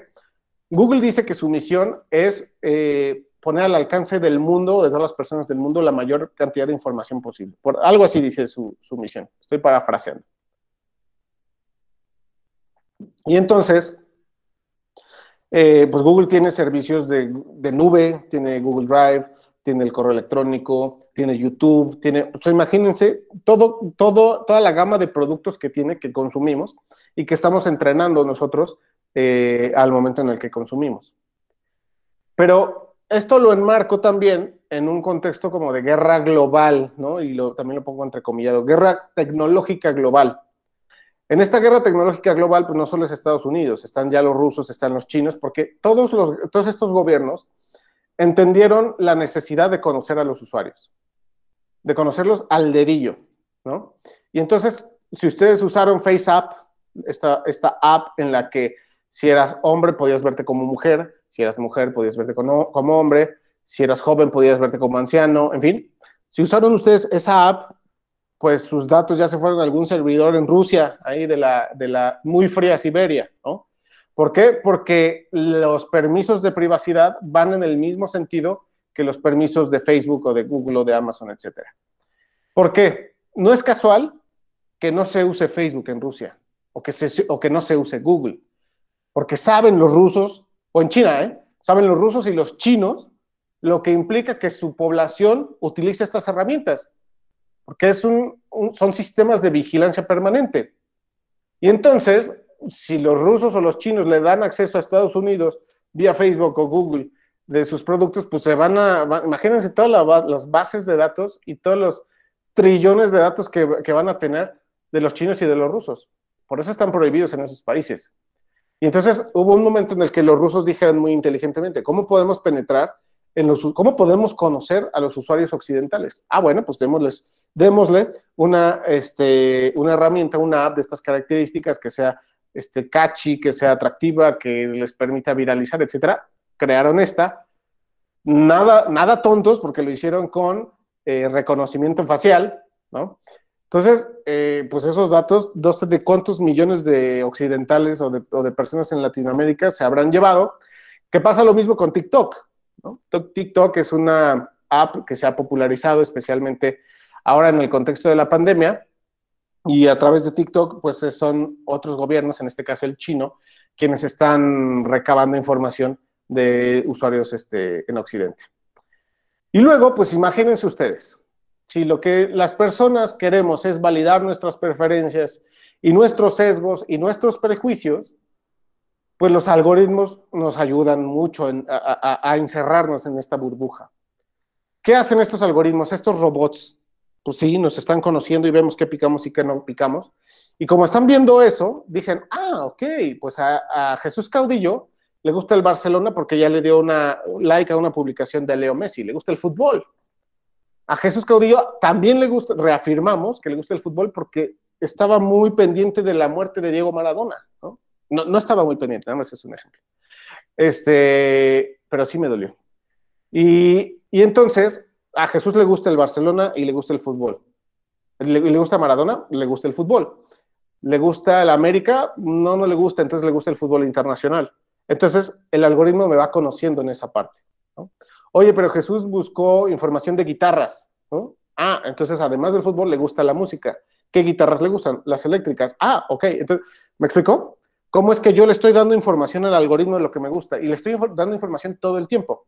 Y además de eso, Oye, Jesús le dio una nota, le dio clic a una nota del Universal de López Obrador. Ok, entonces, ¿qué dice la nota? Y lo lee el algoritmo. Ah, esta nota es contra López Obrador. Entonces Jesús está en contra de López Obrador. Entonces vamos a mostrarle a Jesús solamente la información que, esté, que sea anti López Obrador. Entonces, ¿qué va, haciendo el, algoritmo cuando va entendiendo lo que me gusta y lo que no me gusta? Como la lógica es que yo esté en las redes, pues me va a mostrar solamente cosas que sí me gustan. Nunca me va a mostrar cosas, por decir en este, en este, en este ejemplo, cosas del Real Madrid o de Felipe Calderón, ¿no? O digo, perdón, o de, o de López Obrador o en favor de López Obrador, ¿no? ¿Por qué? Pues porque quieren que yo esté y si veo cosas que no me gustan, me voy a salir. Entonces, esa es la lógica.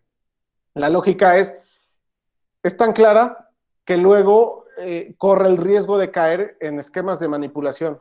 ¿Por qué? Porque el algoritmo está decidiendo por mí lo que yo tengo que ver y lo que yo tengo que elegir.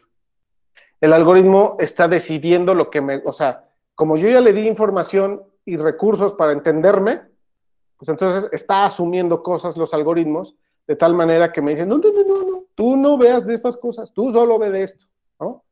Eso se ve clarito en Facebook, se ve clarito en YouTube. ¿Por qué? Porque la lógica es esa. Yo tengo que estar para que estas empresas sean rentables. ¿Y cómo tengo que estar? Pues con una interfase que me guste, que me genere adicción y con el contenido necesario para que yo esté. El siguiente, eh, eh, todo esto está súper horrible, yo lo sé, está muy mal, pero, pero forma parte del contexto que estamos viviendo, forma parte de la, del cambio de época, creo yo, eh, que, que, estamos viviendo. Y hay gente que está levantando la voz contra, bueno, quizá no contra este statu quo, pero sí está poniendo el dedo en la llaga. Y en este caso les presento a José Inderakshan, es un bloguero, activista iraní. Y entonces, este, les cuento rapidísimo su historia. Él se le conoció hace casi 20 años en Irán como The Blogfather. ¿no? ¿Por qué The Blogfather? Porque, perdón, porque este, él formó a una generación de blogueros en aquel país. en aquel país, a partir de 2002-2004, empieza a generarse un movimiento importante de, personas que estaban expresando su opinión en Internet Eso, y, en, Irán. ¿no? Eso es un hecho importantísimo, un, hecho sin precedentes. Y entonces, eh, pues él este, este, funda este movimiento de manera informal. Y en 2008, pues el gobierno no le gustó lo que dijo en algún punto y lo encarcelan. Lo encarcelan de 2008 a 2014. Son seis años y en Internet seis años es una eternidad. De 2008 a 2014, pues eh, eh, José Indarakshan pasa, pasa tiempo en la cárcel y cuando sale, él dice, oye, a ver, pues intento retomar mis actividades, pero ya no puedo, ya no puedo escribir en mi blog porque ya no tengo el tráfico orgánico que tenía antes. Ahora todo es Internet, y más bien todo es Facebook, y todo es Twitter, y todo es YouTube. ¿Qué han hecho estas grandes empresas? Concentrar la, atención, el tráfico y a los usuarios en, sus canales y en sus plataformas. Y entonces Internet ya no es lo que era. Ya no es el Internet en el que el usuario podía de manera voluntaria y orgánica ir a buscar el contenido, sino que ya todo está dado. Es el algoritmo el que te está, el que te está alimentando tu sed de consumo de información. Y luego tenemos a Jaron Lanier, que es eh, un filósofo, es informático, él creó la parte de esta tecnología de la realidad virtual. Y pues él en los últimos años ha acentuado su causa en el sentido de que ah, él dice que Internet no es justo. Internet hay que cambiarlo. No es justo que el usuario use gratis un producto y que el usuario sea el producto. No es, no es justo que Facebook sea una plataforma de alto consumo y que Facebook se esté aprovechando de los usuarios para no, sabemos qué fines, además del comercial, ¿no? Además de los fines comerciales. Eh, entonces dice, dice Lanier, yo estaré dispuesto y además estoy impulsando esta causa de que Internet sea un lugar en el que Google, por ejemplo, cobre, cobre tarifas mínimas, microtarifas por usar, por usar servicios micro. Pagas lo que usas. A cambio de eso, no tienes mi información. A cambio de eso, tengo derecho a mi privacidad. Eh, este, este, este, personaje que hizo estas, les platicaba del, caso de Cambridge Analytica. Hubo un psicólogo polaco que se llama Michal Kosinski. Y este personaje polaco que, generó este modelo psicológico de las personalidades a través de Facebook, etcétera, él habla de, cómo Internet nos ha, nos ha violentado la privacidad y nos ha arrebatado la privacidad. Estas empresas de, tecnología nos han arrebatado la privacidad y, la privacidad ya no existe, según Kosinski, ¿no? Entonces, está este movimiento, estas, estas corrientes de pensamiento, corrientes de activismo social que hablan de cómo este Internet no es justo y hay que cambiarlo. De hecho, Jaron Lanier tiene un libro que se llama así, que se llama 10 razones para eliminar tus redes sociales, y él ahí habla de estos aspectos, este, de por qué deberías eliminar tus redes sociales. Entonces él dice, estás perdiendo tu libre albedrío. Eh, ¿Por qué? Porque te están manipulando. Renunciar a las redes sociales es la manera de resistir a la locura de nuestro tiempo, a la depresión, a la ansiedad, a el consumo de contenido basura que nos está de alguna manera deprimiendo. Las redes sociales te están convirtiendo en un, idiota, dice Jaron Lanier. Él tendrá sus razones para decirlo. Él dice, las razones están socavando la verdad, y sí es cierto en el sentido de, de que se ha impuesto este factor emocional en el que se apela a lo estrictamente irracional que genera un contexto de posverdad. Las redes sociales están vaciando de contenido todo lo que dices, las redes están destruyendo tu capacidad de empatizar. Este hecho de que el algoritmo te encierra en tu burbuja, pues hace que te muestre contenido con el que estás de acuerdo y cuando llega alguien que dice cosas con las que no estás de acuerdo, te resistes, generas barreras, generas barreras y el, y el algoritmo te sigue encerrando. ¿Qué genera esto? Esta incapacidad de empatizar. Las redes sociales te hacen infeliz, ya hablamos de estos problemas de ansiedad y de depresión. No quieren que tengas dignidad económica, hacen imposible la política y aborrecen tu alma, ¿no? Está interesante por si le pueden echar un ojo. Y cuando nosotros, en esta lógica informativa, en esta lógica de medios de comunicación, cuando tenemos una propuesta informativa, yo estoy a cargo de un portal de internet que pues tiene cierta audiencia, eh, este, he, emprendido ciertos proyectos digitales y, en, los medios de comunicación en los que he estado existe este debate, este, este dilema, este como, como péndulo, por así llamarlo, que es, ¿qué queremos? ¿Queremos entretener? ¿Queremos informar? ¿Qué queremos? Eh, ¿Queremos que nuestra información sea lo suficientemente atractiva? Pues entonces tenemos que dedicarle, o tenemos que eh, imprimirle criterios periodísticos. Y si le imprimimos criterios periodísticos, no siempre va a ser atractiva para el gran público. Y entonces, pues no vamos a viralizar nuestro contenido. Pero entonces, si hablamos de memes, o si hacemos información de memes, o las notas de las celebridades, o de temas virales, o de lo que sea, entonces, ¿qué estamos haciendo? ¿Qué es lo que importa? O sea, en esta lógica, ¿qué necesitamos saber? ¿Qué no necesitamos saber? Eh, ¿qué, importa en esta, en esta lógica informativa? Y yo como periodista o como comunicador o como, perdón, o como, este, o como empresa, pues tengo que moverme en esta, en, esta lógica también. ¿Y qué quiero? ¿Qué, ¿Qué, voy a lograr? Esta pregunta es fundamental porque eso va a determinar los objetivos de comunicación que vamos a tener, va a determinar nuestros mensajes y va a determinar el impacto que estamos teniendo hacia nuestras audiencias. Para ir cerrando esta parte, esta parte voy a hablar rapidísimo de una, de una última. Eh, ¿Quiénes somos? ¿Quién es este usuario eh, al final, al que queremos llegar, al que le queremos comunicar cosas, que está consumiendo información? Y esto es estrictamente mi, mi opinión, resultado de mi análisis, resultado de los estudios que he hecho de, todos estos temas. Eh, hay como paradojas, hay paradojas. Porque el usuario está informado, sí, pero también está sobreestimulado de información.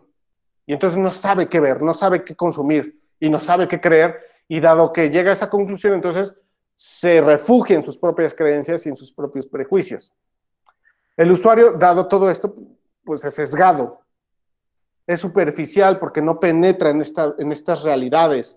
Eh, el hecho de los fake news que no mencioné, pero el hecho de los fake news nos, habla de esto. Cuando vemos una nota que reafirma nuestros, nuestros prejuicios y nuestros sesgos, la compartimos sin necesariamente estar ciertos de que es real o no.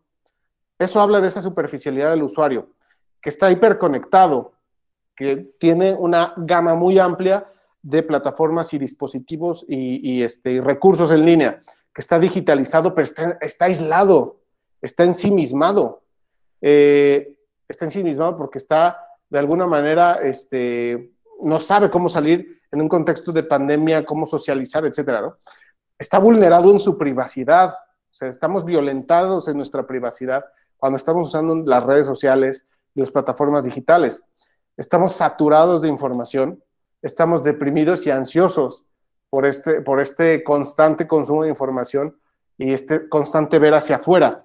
El usuario, irónicamente, es crítico, sí. Oye, y las marchas y, los, y, no, este, no ataquen a los perritos y todo, pero también el usuario está adormecido porque está aislado en su propia, este, en su propia burbuja. Y nuestro usuario, nuestra audiencia, nuestro consumidor, en buena medida, Eh, irónicamente, vivimos en la época de mayor conexión de la historia, pero estamos desconectados de nosotros mismos y de los demás. Entonces, eh, pues creo que esto es, esto es como el, contexto, el panorama el que nos estamos metiendo. Y finalmente me voy rápido por el tiempo y para no, este, y para no abrumar de tanta información. Voy a hablar de los medios de comunicación en México, rapidísimo, y de esta transformación y en este contexto de, de posverdad, de, de viralización, etcétera. Los medios de comunicación en México, les traigo un regalo, este es un regalo muy especial, porque eh, estas son fotos que en el Universal yo tomé hace un tiempo, cuando hicieron una exposición en 2018 sobre las, este, elecciones, cómo era la comunicación en los contextos electorales. Entonces imagínense, estamos hablando de Álvaro Obregón, estamos hablando de los 20 en la imagen de la izquierda. Entonces en los periódicos había esta información. El llamado al voto era, vote usted por Obregón. Hay que tomar la honradez donde la, de donde la haya. ¿Quiere usted que haya orden y paz en México? Vote usted por Obregón, que tiene el prestigio y la energía para hacerse respetar de los malos y dar garantías a los buenos. En esos términos se hacía la comunicación. De buenos y malos. Bueno, tampoco es que haya cambiado mucho con el paso de las décadas, ¿verdad? Este, pero se hablaba de esos términos de malos y buenos, ¿no? Este, y me encanta el cierre. Si quiere garantizar su vida y intereses, vote usted por Obregón. Y luego, la de en medio, ¿no? Vote por el general Calles. Vean ustedes la comunicación ahí tan, tan interesante. Eh, la persona rural, la persona de granja con sus animales, el esfuerzo, el hombre este, todo proveedor y cazador, ¿no? En un ambiente hostil, que, evoca también a estas comunicaciones eh, de los regímenes eh, comunistas, ¿no? De, en aquel entonces de la Revolución Rusa. y luego tenemos del lado derecho a un Calles, también en los 20, de, eh, se habla, calles, hombre sincero y recto siempre habla claro. No gobernará con camarillas, respetará la ley. Calles es idealista, pero realizará su ideal desarrollando política constructiva en su gobierno. Es decir, este culto a la personalidad, ¿no? Además la flecha, ¿no? Este es el hombre, fíjese bien usted. Y además el círculo abajo. Este es el círculo que debe usted buscar en su boleta el día de las elecciones. O sea, para que a la gente le quedara hiper claro qué es lo que había que hacer y por quién había que votar. Sin, y, esto, es, esto salió en prensa, ¿eh? O sea, estos son los medios de comunicación hablando de los poderosos buscando el poder. Esto es otro, en otro contexto ya más cercano, este, los, eh, un volante del PAN, ¿no? Este, un volante del PAN en los años 60. Eh, vean ustedes la de en medio, Luis Echeverría, precandidato. Y vean ustedes las notas, no sé si se alcanzan a ver o si alcanzan a leer, ¿no? La nota de la derecha dice, desde el primer momento fue enorme la adhesión de pueblo y organizaciones. Y luego del lado izquierdo, simultáneamente manifestaron ayer su decisión los tres sectores del PRI. O sea, los medios de comunicación servían eh, eh, a estos regímenes, ¿no? Y, servían al poder de manera clara, eh, de manera clara. Y luego un día Ordaz, que fue el responsable de la matanza de los estudiantes en Tlatelolco en 1968, eh, pues se le pone aquí, ¿no? Como columna de la revolución priista, también con una comunicación que recuerda a esta comunicación de la revolución china, ¿no? Eh, y luego vemos a los medios de comunicación más cercanos un, un cómic similar a la familia Burrón, llamando al voto por Carlos Salinas, es el candidato de la familia, dice la niña, ¿no? Si cumpliste la edad para votar, tienes que salir a votar por Carlos Salinas. Y además las razones para votar por Carlos Salinas de Gortari cuando llegue el momento, en fin. Eh, y luego, pues tomemos el Zócalo, ¿no? Este, eh, una comunicación del PAN y de Cloutier en aquel entonces. ¿Todo esto qué es? O sea, esto es la reconfiguración de este panorama político de medios, este, de comunicación eh, en nuestro país. Esta, esta división evidentemente no es ni académica ni es este, eh, rigurosa, es, como, es más intuitiva. ¿Por qué? Porque por un lado, la democracia se alimenta del trabajo de los medios tradicionales, que es la prensa, el radio y la televisión, pero también con la llegada de los medios digitales, que son sí las redes sociales, pero no solo las redes sociales, sino también los buscadores, eh, los portales que han nacido eh, los portales de noticias que han nacido en los, este, en los ambientes digitales, plataformas digitales como tal, que no son redes sociales necesariamente tipo Spotify, por ejemplo, ¿no? Entonces, esto es como el gran panorama. Y me voy a atrever rapidísimo a que vean esta, este, a que vean esta parte, que son, es un análisis.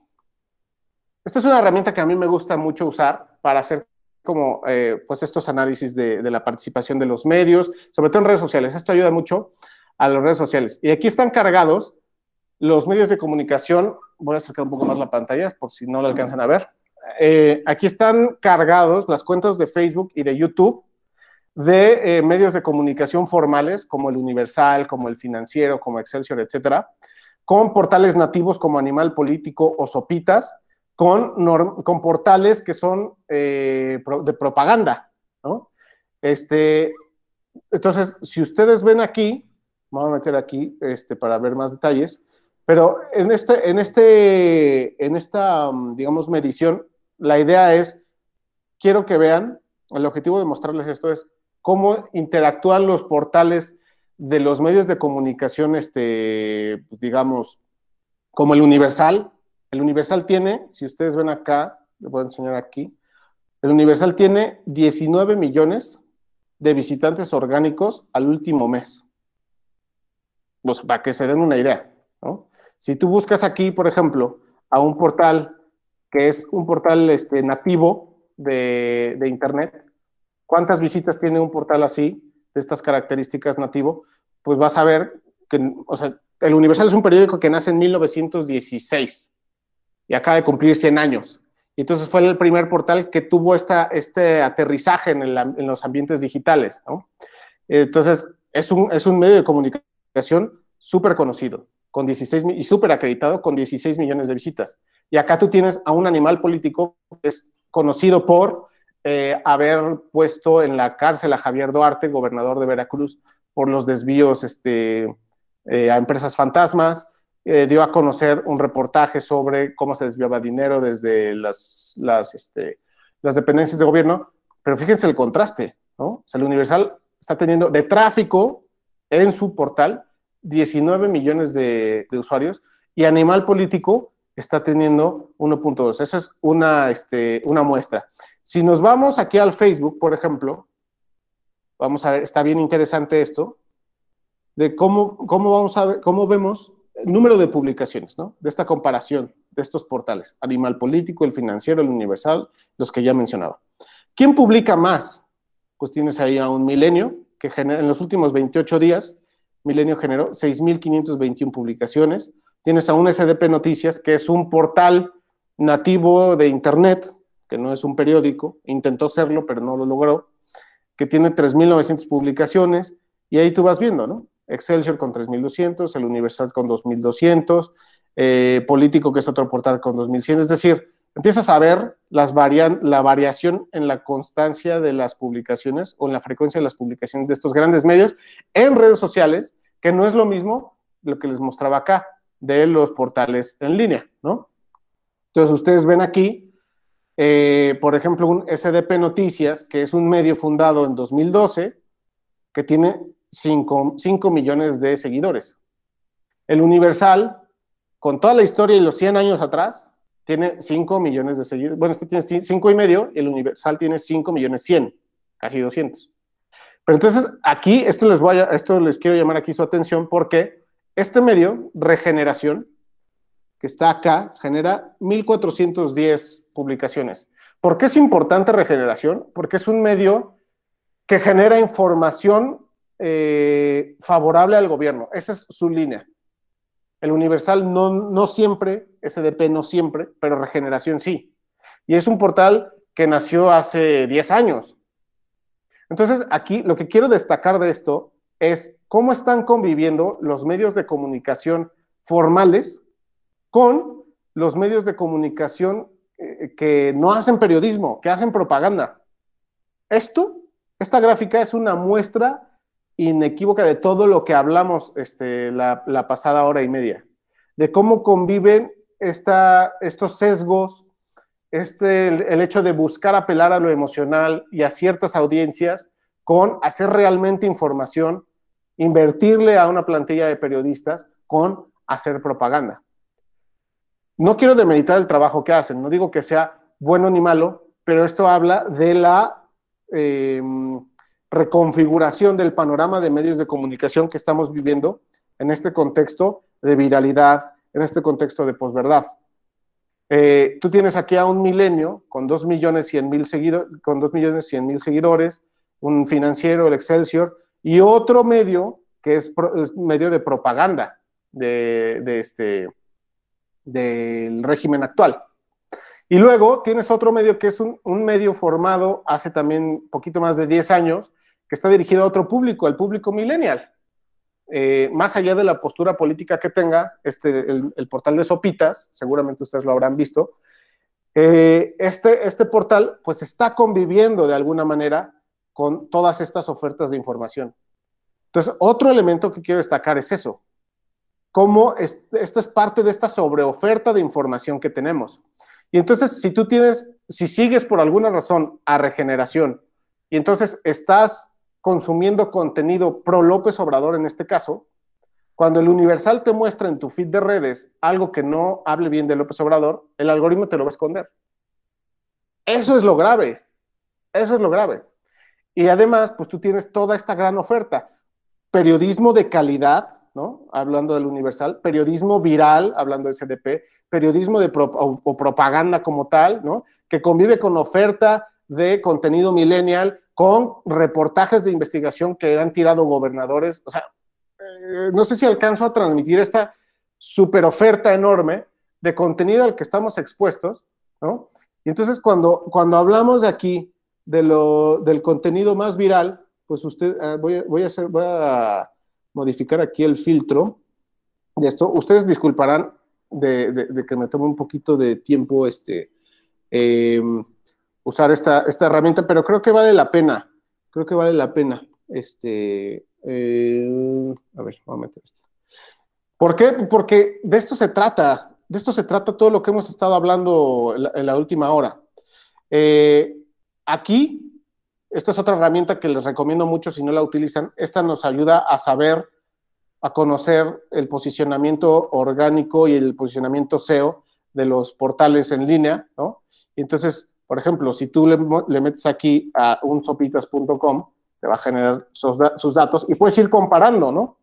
Tú ya comparaste aquí al Universal con 19.3 millones de usuarios, que tiene ciertas palabras clave posicionadas, que tiene, te, identifica esta herramienta las, los portales este, competidores, ¿no?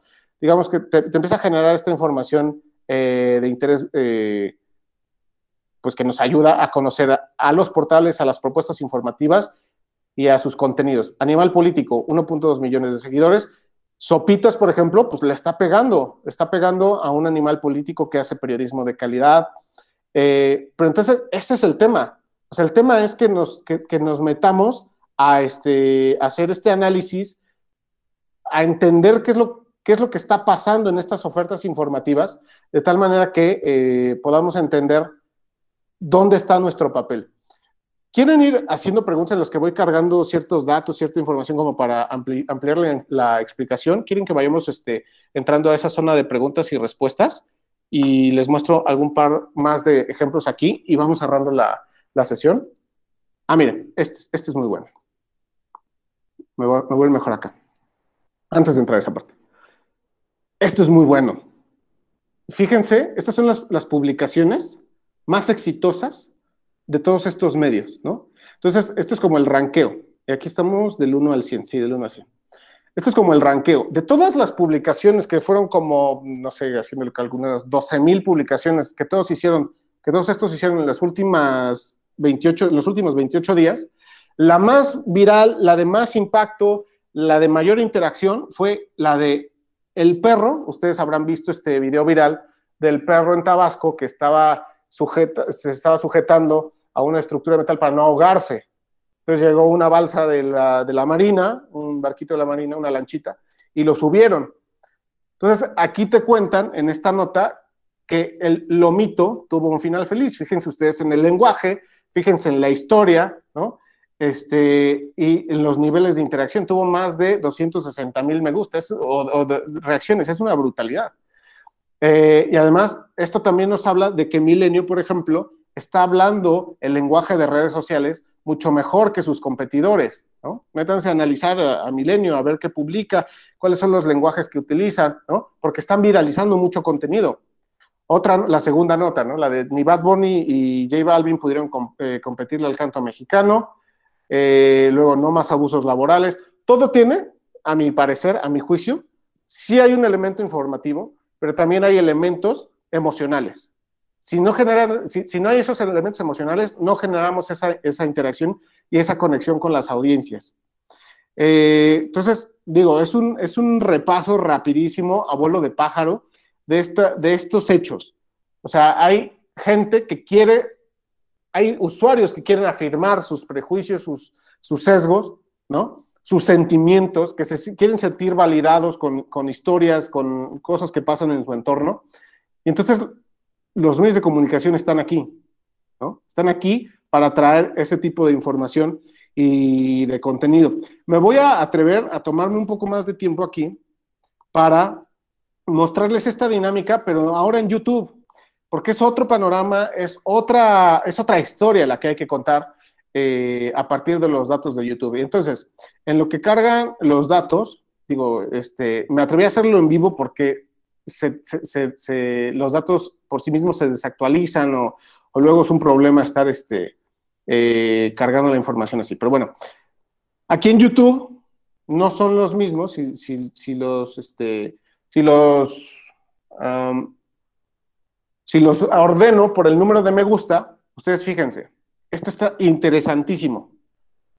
Puse los mismos canales de YouTube, o bueno, casi todos. Puse al canal del Universal, puse a Chumel Torres, puse al de Reforma, a Sopitas, por ahí el de Milenio, ¿no? Los más destacados, pero también puse a los youtubers que les mostré en la lámina de la exposición cuando hablo de estos nuevos referentes, estos youtubers que hablan en favor del gobierno. Y esto, como les digo, es súper interesante. ¿Por qué? Porque aquí no ves que el video más viral sea uno del Universal. Aquí ves que el video más viral es el New York Times me menciona por campaña de Trump y Biden. ¿Me van a cerrar el canal? Y, bolas, que la gente le, reacciona y le mete comentarios, ¿no?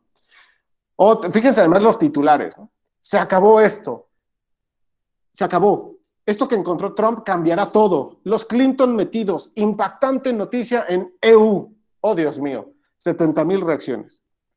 Otra misma, se acabó. Silvano Aureoles, que es el gobernador de Michoacán, enfurece a Donald Trump. AMLO le pidió no meterse. O sea, fíjense en la comunicación y en el impacto de esta comunicación, que es totalmente otro ambiente que estamos viviendo en redes sociales acá, que además es totalmente otro ambiente que estamos viendo del, consumo de información que se tiene acá en el tráfico, ¿no? Entonces, fíjate, o sea, el Universal está teniendo 19.3 millones de visitas al mes, ¿no?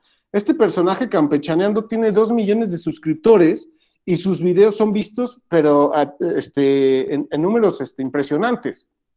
Entonces, no sé si transmito esto, que el hecho de que estos personajes que tienen un discurso y una narrativa pro gobierno están generando un, ambiente de un ambiente informativo que es distinto al que generan los medios de información, que compite con ellos, ¿no?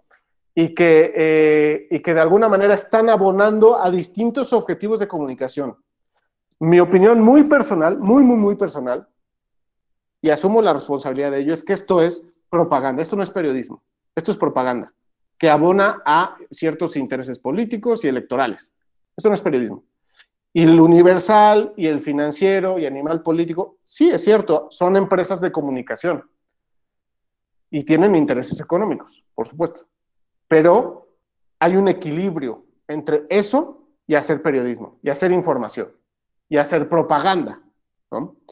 Entonces, eh, pues con esto voy concluyendo. Este es el, final de la, exposición. Voy a irme a las conclusiones de este lado. Y es que em, yo, yo lo que alcanzo a ver es, en términos de medios de comunicación, en términos de, contexto de posverdad, en términos de, viralidad, etcétera, yo sí veo que hay un riesgo importante en nuestras libertades, en la libertad de expresión, en, la en nuestros derechos a la en nuestro derecho a la privacidad, em, O sea, sí veo que hay, que hay grandes riesgos, que estamos corriendo riesgos importantes en México a nivel medios de comunicación y como audiencias. Eh, otro es esto, que los medios de comunicación efectivamente son empresas y son dependientes de la publicidad oficial. Ustedes vieron estos, estos encabezados de los youtubers, bueno, pues también ellos para vivir necesitan clics y para tener clics necesitan que la gente los vea. Al final del día también les, les es rentable a ellos. Perdón, y las empresas, los medios de comunicación, pues tienen que vivir en este, en este equilibrio. Hay una publicidad oficial, hay empresas que se tienen que anunciar, pero además los medios de comunicación compiten con Facebook y con Google. Las pautas de publicidad se las están llevando estas grandes empresas también. O sea, me refiero a Facebook y Google, no a los medios de comunicación como tal. ¿Por qué? Porque tienen sistemas inteligentes para colocar esa publicidad a los, este, a los segmentos adecuados, cosa que no tienen los medios de comunicación, no necesariamente.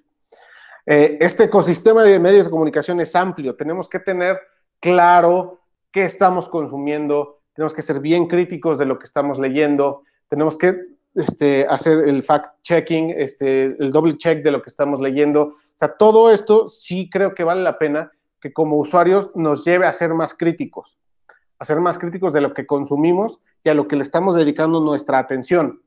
Eh, ¿Por qué? Pues porque también ello implica eh, pues la conformación de audiencias de alguna manera. ¿no? Luego, no hay medio pequeño, o sea, un chavo con una cámara tiene dos millones de suscriptores y, está impactando y está debilitando estructuras democráticas o está apoyando a un gobierno este, con ciertas tendencias. No hay medio pequeño, todos importan porque todos están abonando a esa conversación pública.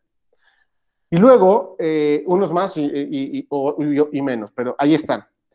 Eh, pues los medios están en este, en este deber de abonar a la democracia, a la democracia, este ideal que, que hablábamos al principio, ¿Por qué? Porque pues no sé si es bueno o malo, pero es el, sistema de, gobierno que más ha funcionado en distintos momentos.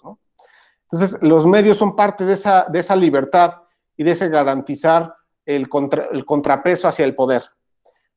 Y finalmente, los medios de comunicación como tal, pues yo estoy convencido que van a tener que mutar o transformarse. Hoy hay discusiones de cómo la inteligencia artificial va a generar artículos, o está generando noticias de manera más precisa que un periodista, que un corresponsal.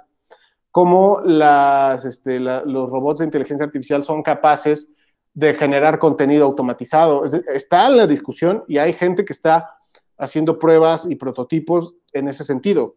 Entonces, ¿qué va a, pasar, qué va a ser de los medios de comunicación? No lo sabemos, no, no está claro, pero lo que sí sabemos es que, como digo y regreso al principio, nuestro gran poder es nuestro poder de decidir a qué le dedicamos nuestra atención, a qué le damos nuestros ojos y nuestro pensamiento. Y en la medida en la que seamos capaces de usar y ejercer ese poder, yo creo que el futuro está asegurado. Con esto termino. Eh, les agradezco mucho su atención y su tiempo. Y si quieren, si, hay tiempo de preguntas y respuestas, pasamos, o lo que determinen este, las autoridades de la escuela.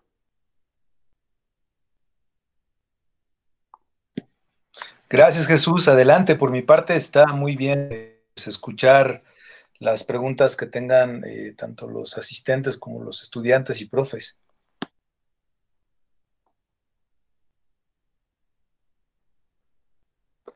Adelante, con mucho gusto. A quien guste participar.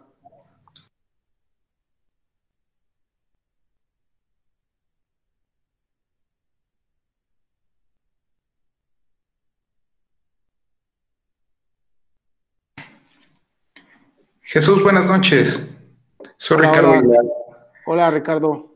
Oye, sobre esta situación, con, este ambiente tan, tan viciado, tan, complejo en, muchos niveles y, con, y en muchos sentido, sentidos, este, mucha gente opta por, por alejarse de estos medios, por alejarse de estas dinámicas.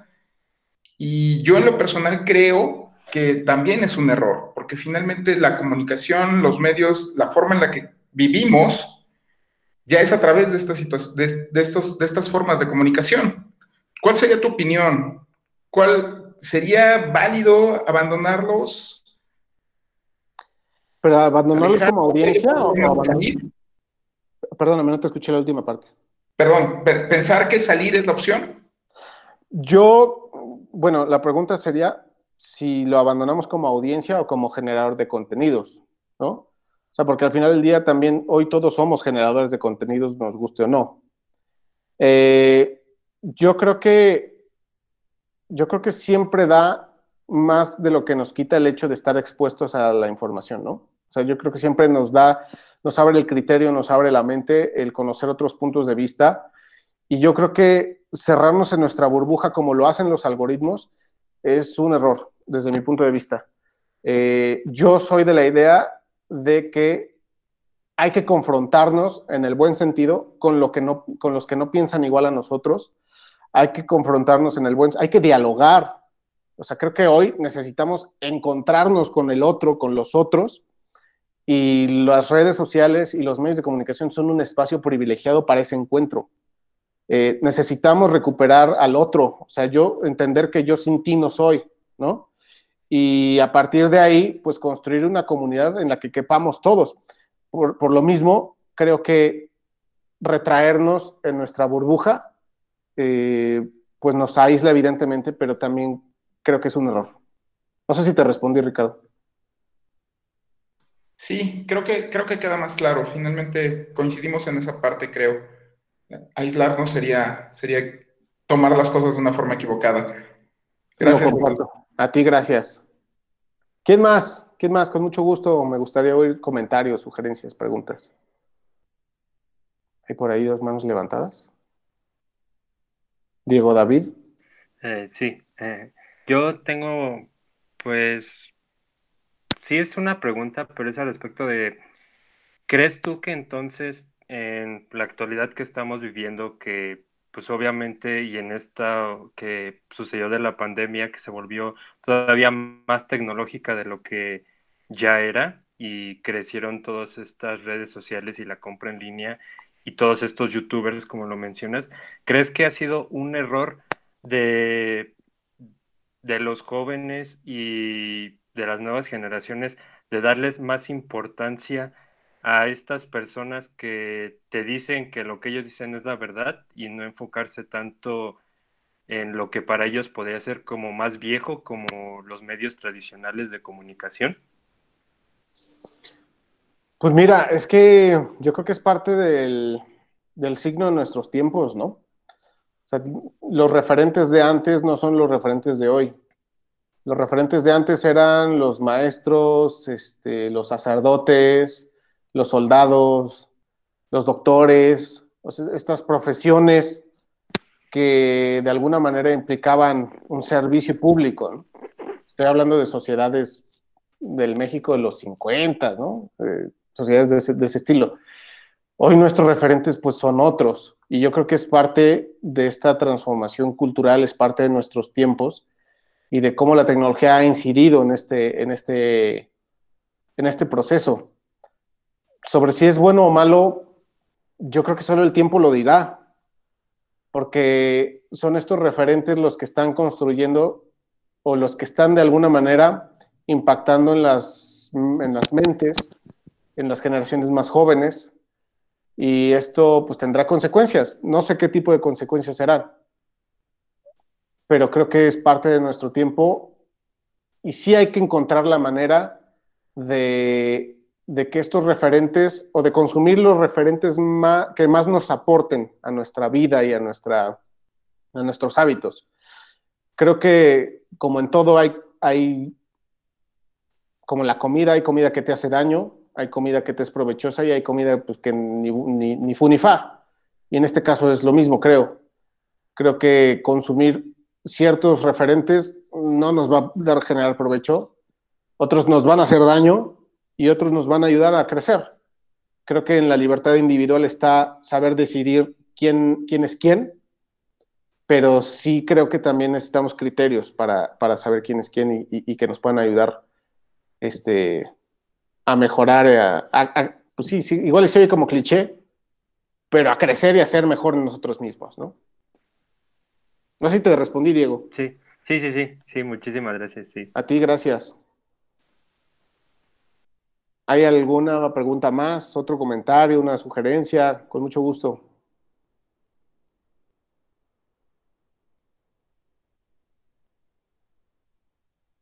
Hugo Josué. Buenas noches. Em, nada, nada, más quería hablarle acerca de una cuestión acerca de los medios de comunicación hoy en día aquí en México. Em, si usted ve que, que, hoy en día ya no se confía mucho en, en lo que dicen las televisoras mexicanas porque, pues bien sabido es que estas televisoras como Televisa y TV Azteca han colaborado con el gobierno en distintos sexenios para hacer manipulación mediática. Claro. Mm.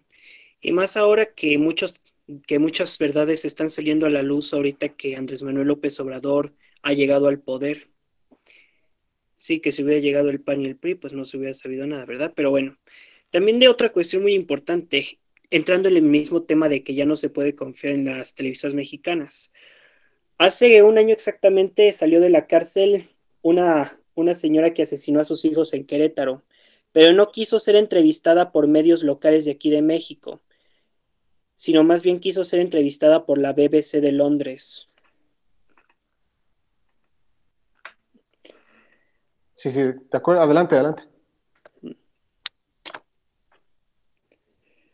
pues también acerca de que, de que, ¿cómo se dice? El periodismo ahorita, ahorita está yéndose más por, más, más por hacer menos al gobierno de Andrés Manuel López Obrador, porque ahorita hay dos involucrados que solamente, en mi, en mi más sincera opinión, yo creo que están haciendo el ridículo, queriendo desprestigiar al, al presidente. Lore de Mola y Broso, y también el periodista Broso que le hace este Víctor Trujillo. Sí, sí, de acuerdo.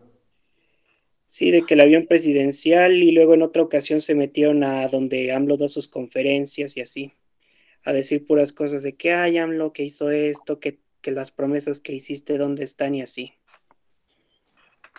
Yo creo que tiene razón. En, o sea, comparto en cierta medida lo que dices, en el sentido de, que hubo contubernio de, de, ciertos medios de comunicación con el poder mucho tiempo, ¿no?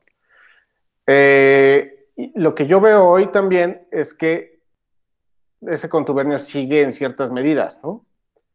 Eh, en mayor o menor medida. Lo que también veo es, yo he estudiado la, estructura de comunicación del observador desde hace por lo menos cinco o seis años, ¿no? Y veo que la comunicación, mira, si hay alguien que comunica perfectamente en este país es el presidente.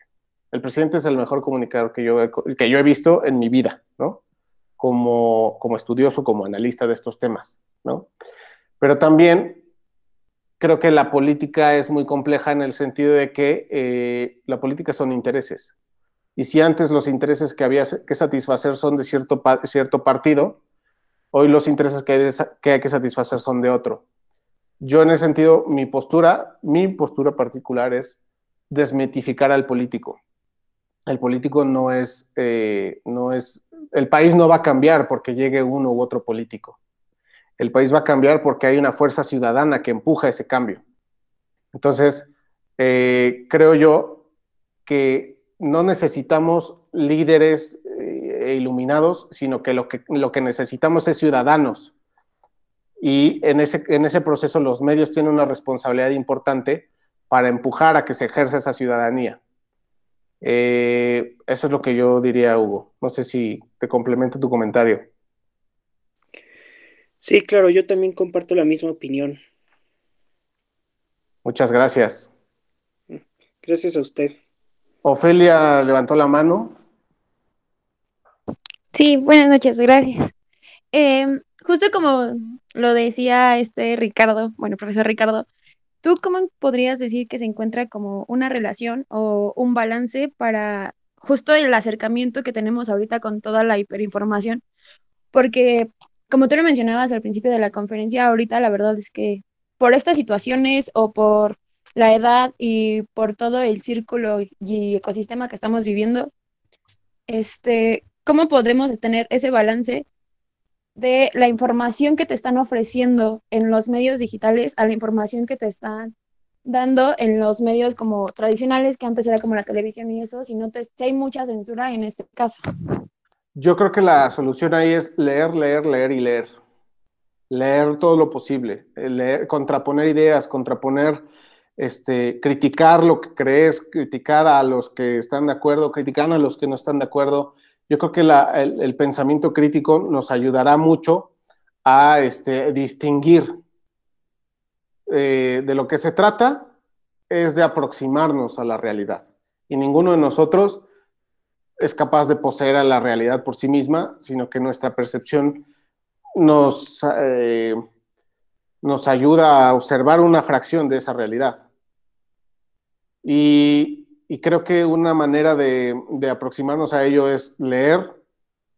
Si tú ves una noticia impactante, verifícala en Google dos veces. Bueno, en Google no hay buscadores que no, no te rastrean tu información.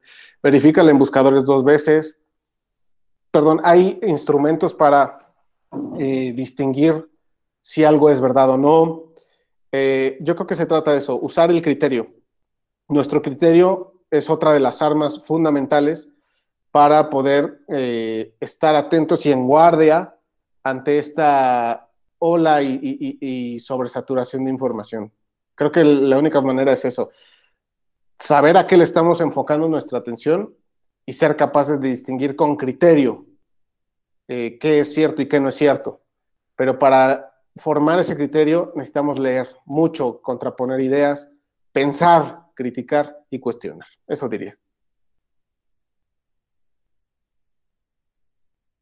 Muchas gracias. A ti, Ofelia.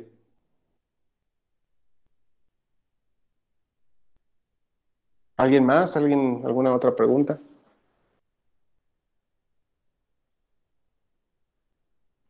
Hola, yo, Mariana. Hola, Mariana. Eh, bueno, eh, tengo un, pues sí, una duda, un cuestionamiento. Eh, sin duda, durante la pandemia, la, o sea, la forma de usar Internet en todo el mundo ah, se ha revolucionado y creo que incluso las maneras en las que, en las que haces publicidad un poco, ¿no? Y, y todo esto de las redes sociales.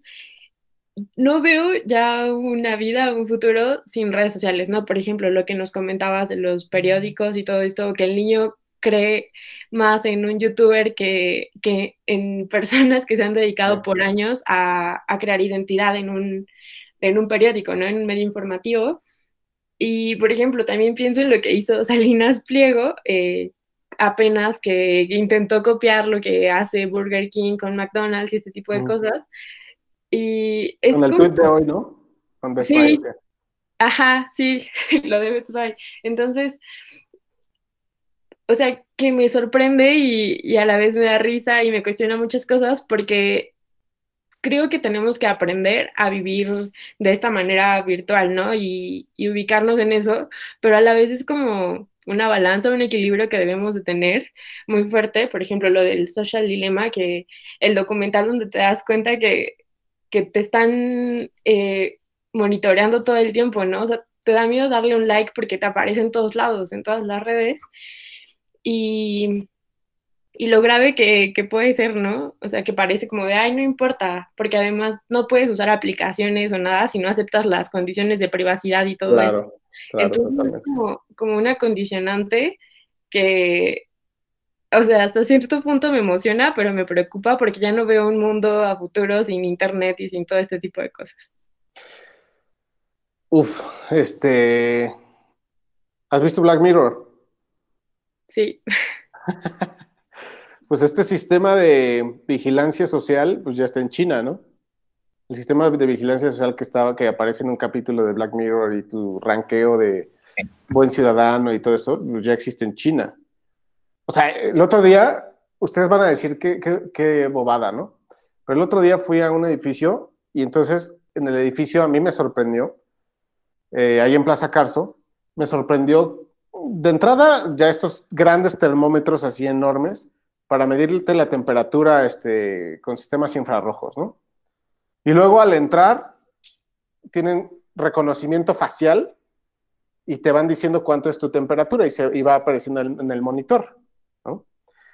Entonces, si tú ves en este sistema de, puntaje en China, en el que se califica si eres buen ciudadano, si pagas impuestos, eh, etcétera, y a partir de estos puntajes tú puedes acceder o no a ciertos servicios, pues eso tampoco está demasiado lejos de México, dado que hoy ya tienes estos sistemas sofisticados para medir la temperatura cuando alguien entra a un edificio. Tienes razón, yo no imagino a un mundo ya sin, sin internet hiperconectado, pero justo por eso creo que es importante levantar la voz como eh, José Inderakshan o como Jaron Lanier, en el sentido de decir, oigan, pues sí está bien todo el sistema que se ha hecho, pero ¿quién se está beneficiando de ello? O sea, creo que no hay que quitar el dedo de renglón en ese sentido y creo que va a ser parte de la discusión en, en el futuro. Y nada más un dato rapidísimo. Si nosotros hoy tenemos como estos data, data points, ¿no? Estos data points distribuidos en esta huella digital que vamos dejando. Y entonces los sistemas nos van generando nuestro perfil psicológico, emocional, etcétera. Imagínense, imagínense nuestros hijos o sus hijos en algún momento, cuántos data points van a dejar dispersos en la red para generar todavía una mayor precisión sobre quiénes son. Entonces sí es importante esta discusión que tocas, Mariana, que no está acabada ni mucho menos, y que de hecho creo que estamos empezando pero a las grandes empresas y grandes corporativos no les importa hablar de esto porque se siguen beneficiando de ello. Es un tema, es un temazo. Sí, gracias. A ti. ¿Quién más? ¿Hay alguna pregunta adicional?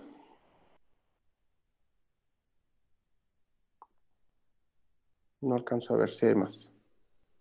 Santiago Palacios, adelante. Hola, buenas noches. Buenas noches. Mm, mencioné hace rato acerca de, los buscadores que no bueno, que no mencionan tu información. Creo que puedo proporcionar el nombre de algunos. Prometo, prometo mandártelos, porque no tengo la lista ahorita y yo, la verdad, soy un confeso usuario de Google. O sea, sí, yo hablo de todos estos temas y soy el primer usuario de Google. Ah, así, que, así que no, no he usado los, los demás, pero prometo eh, a través de, los maestros, de la maestra, este, mandarles este, estos datos, con todo gusto. Vale, muchas gracias. A ti, gracias. ¿Alguien más?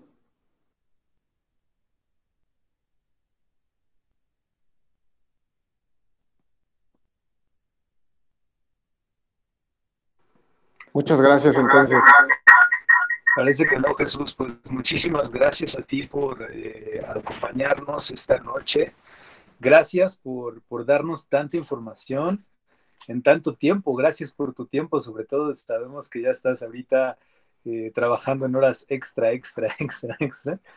Y sin duda fue muy importante todo lo que nos compartiste esta noche para que, bueno, pues los chicos tengan mayor referencia de, cómo se está moviendo el mundo. Ocurre mucho que en las, en las pláticas que regularmente tienen con sus maestros, con URS, pues ellos les van explicando lo que ven y lo que conocen, porque son especialistas al final del día en lo que hacen. Pero siempre es bien sabroso que alguien con tu experiencia venga y, bueno, uno, confirme eso que están diciendo los profes y también que les dé norte a los chicos, ¿no? Que me quedo con un mensaje de, de esperanza para ellos de que hagan las cosas bien. Es decir, lo que nos presentas quiere decir que ya, ya el poder de la comunicación no está nada más en los grandes medios de comunicación que conocemos, sino en pequeños, bueno, en individuos que han estado creando sus propios medios de comunicación, que confiaron en eso que saben hacer y que saben decir muy bien y se aventuraron y encontraron un nicho que estaba desierto y se apoderaron y comenzaron a, hacer un camino que ahora los demás, bueno, pues van siguiendo, pero aún hay un montón de, espacios por explorar que pueden ser ocupados por cualquiera de los chicos y las chicas que nos, que nos vivieron y que, bueno, pues vieron tu, tu plática esta noche. Te agradezco de verdad de corazón a nombre de toda la, la universidad y de los chicos de la carrera pues tu tiempo y, bueno, pues esta generosidad de habernos compartido lo que bien sabes. Urs, no sé si quieras comentar algo más para concluir. Ah, Creo que tú lo puedes abrir, o sea, no, no hay bloqueo, salvo que ya estemos jugando como chinos. No, pues algo extraño pasa con Urs, ¿verdad? Que no la podemos escuchar. Sí, hay algún problema por ahí. Mira, mientras tanto, yo les quiero agradecer también. A mí siempre me da esperanza escuchar a personas más jóvenes. Eh, me gusta, me alimentan, me alimentan de, conocimiento y de energía. Así que ha sido un gusto este, también a ti, Mario, este, a Ricardo, que, me abrieron el espacio y obviamente a Urs, aunque no sé si me escucha pero también a Úrsula agradecerle mucho el espacio y, este, que estoy a entera disposición eh, cuando les sea necesario. Muchas gracias por el espacio. Gracias a ti, de nueva cuenta, gracias a Urs también por tomar la, iniciativa de organizar la plática y bueno, pues sobre todo a todas las 20 personas que continúan conectadas eh, viendo esta eh, conversación que tuvimos hoy contigo. Muchas gracias, te mando un abrazo y a todos que tengan muy buena noche. Gracias, buenas noches. Gracias. Bye. Gracias.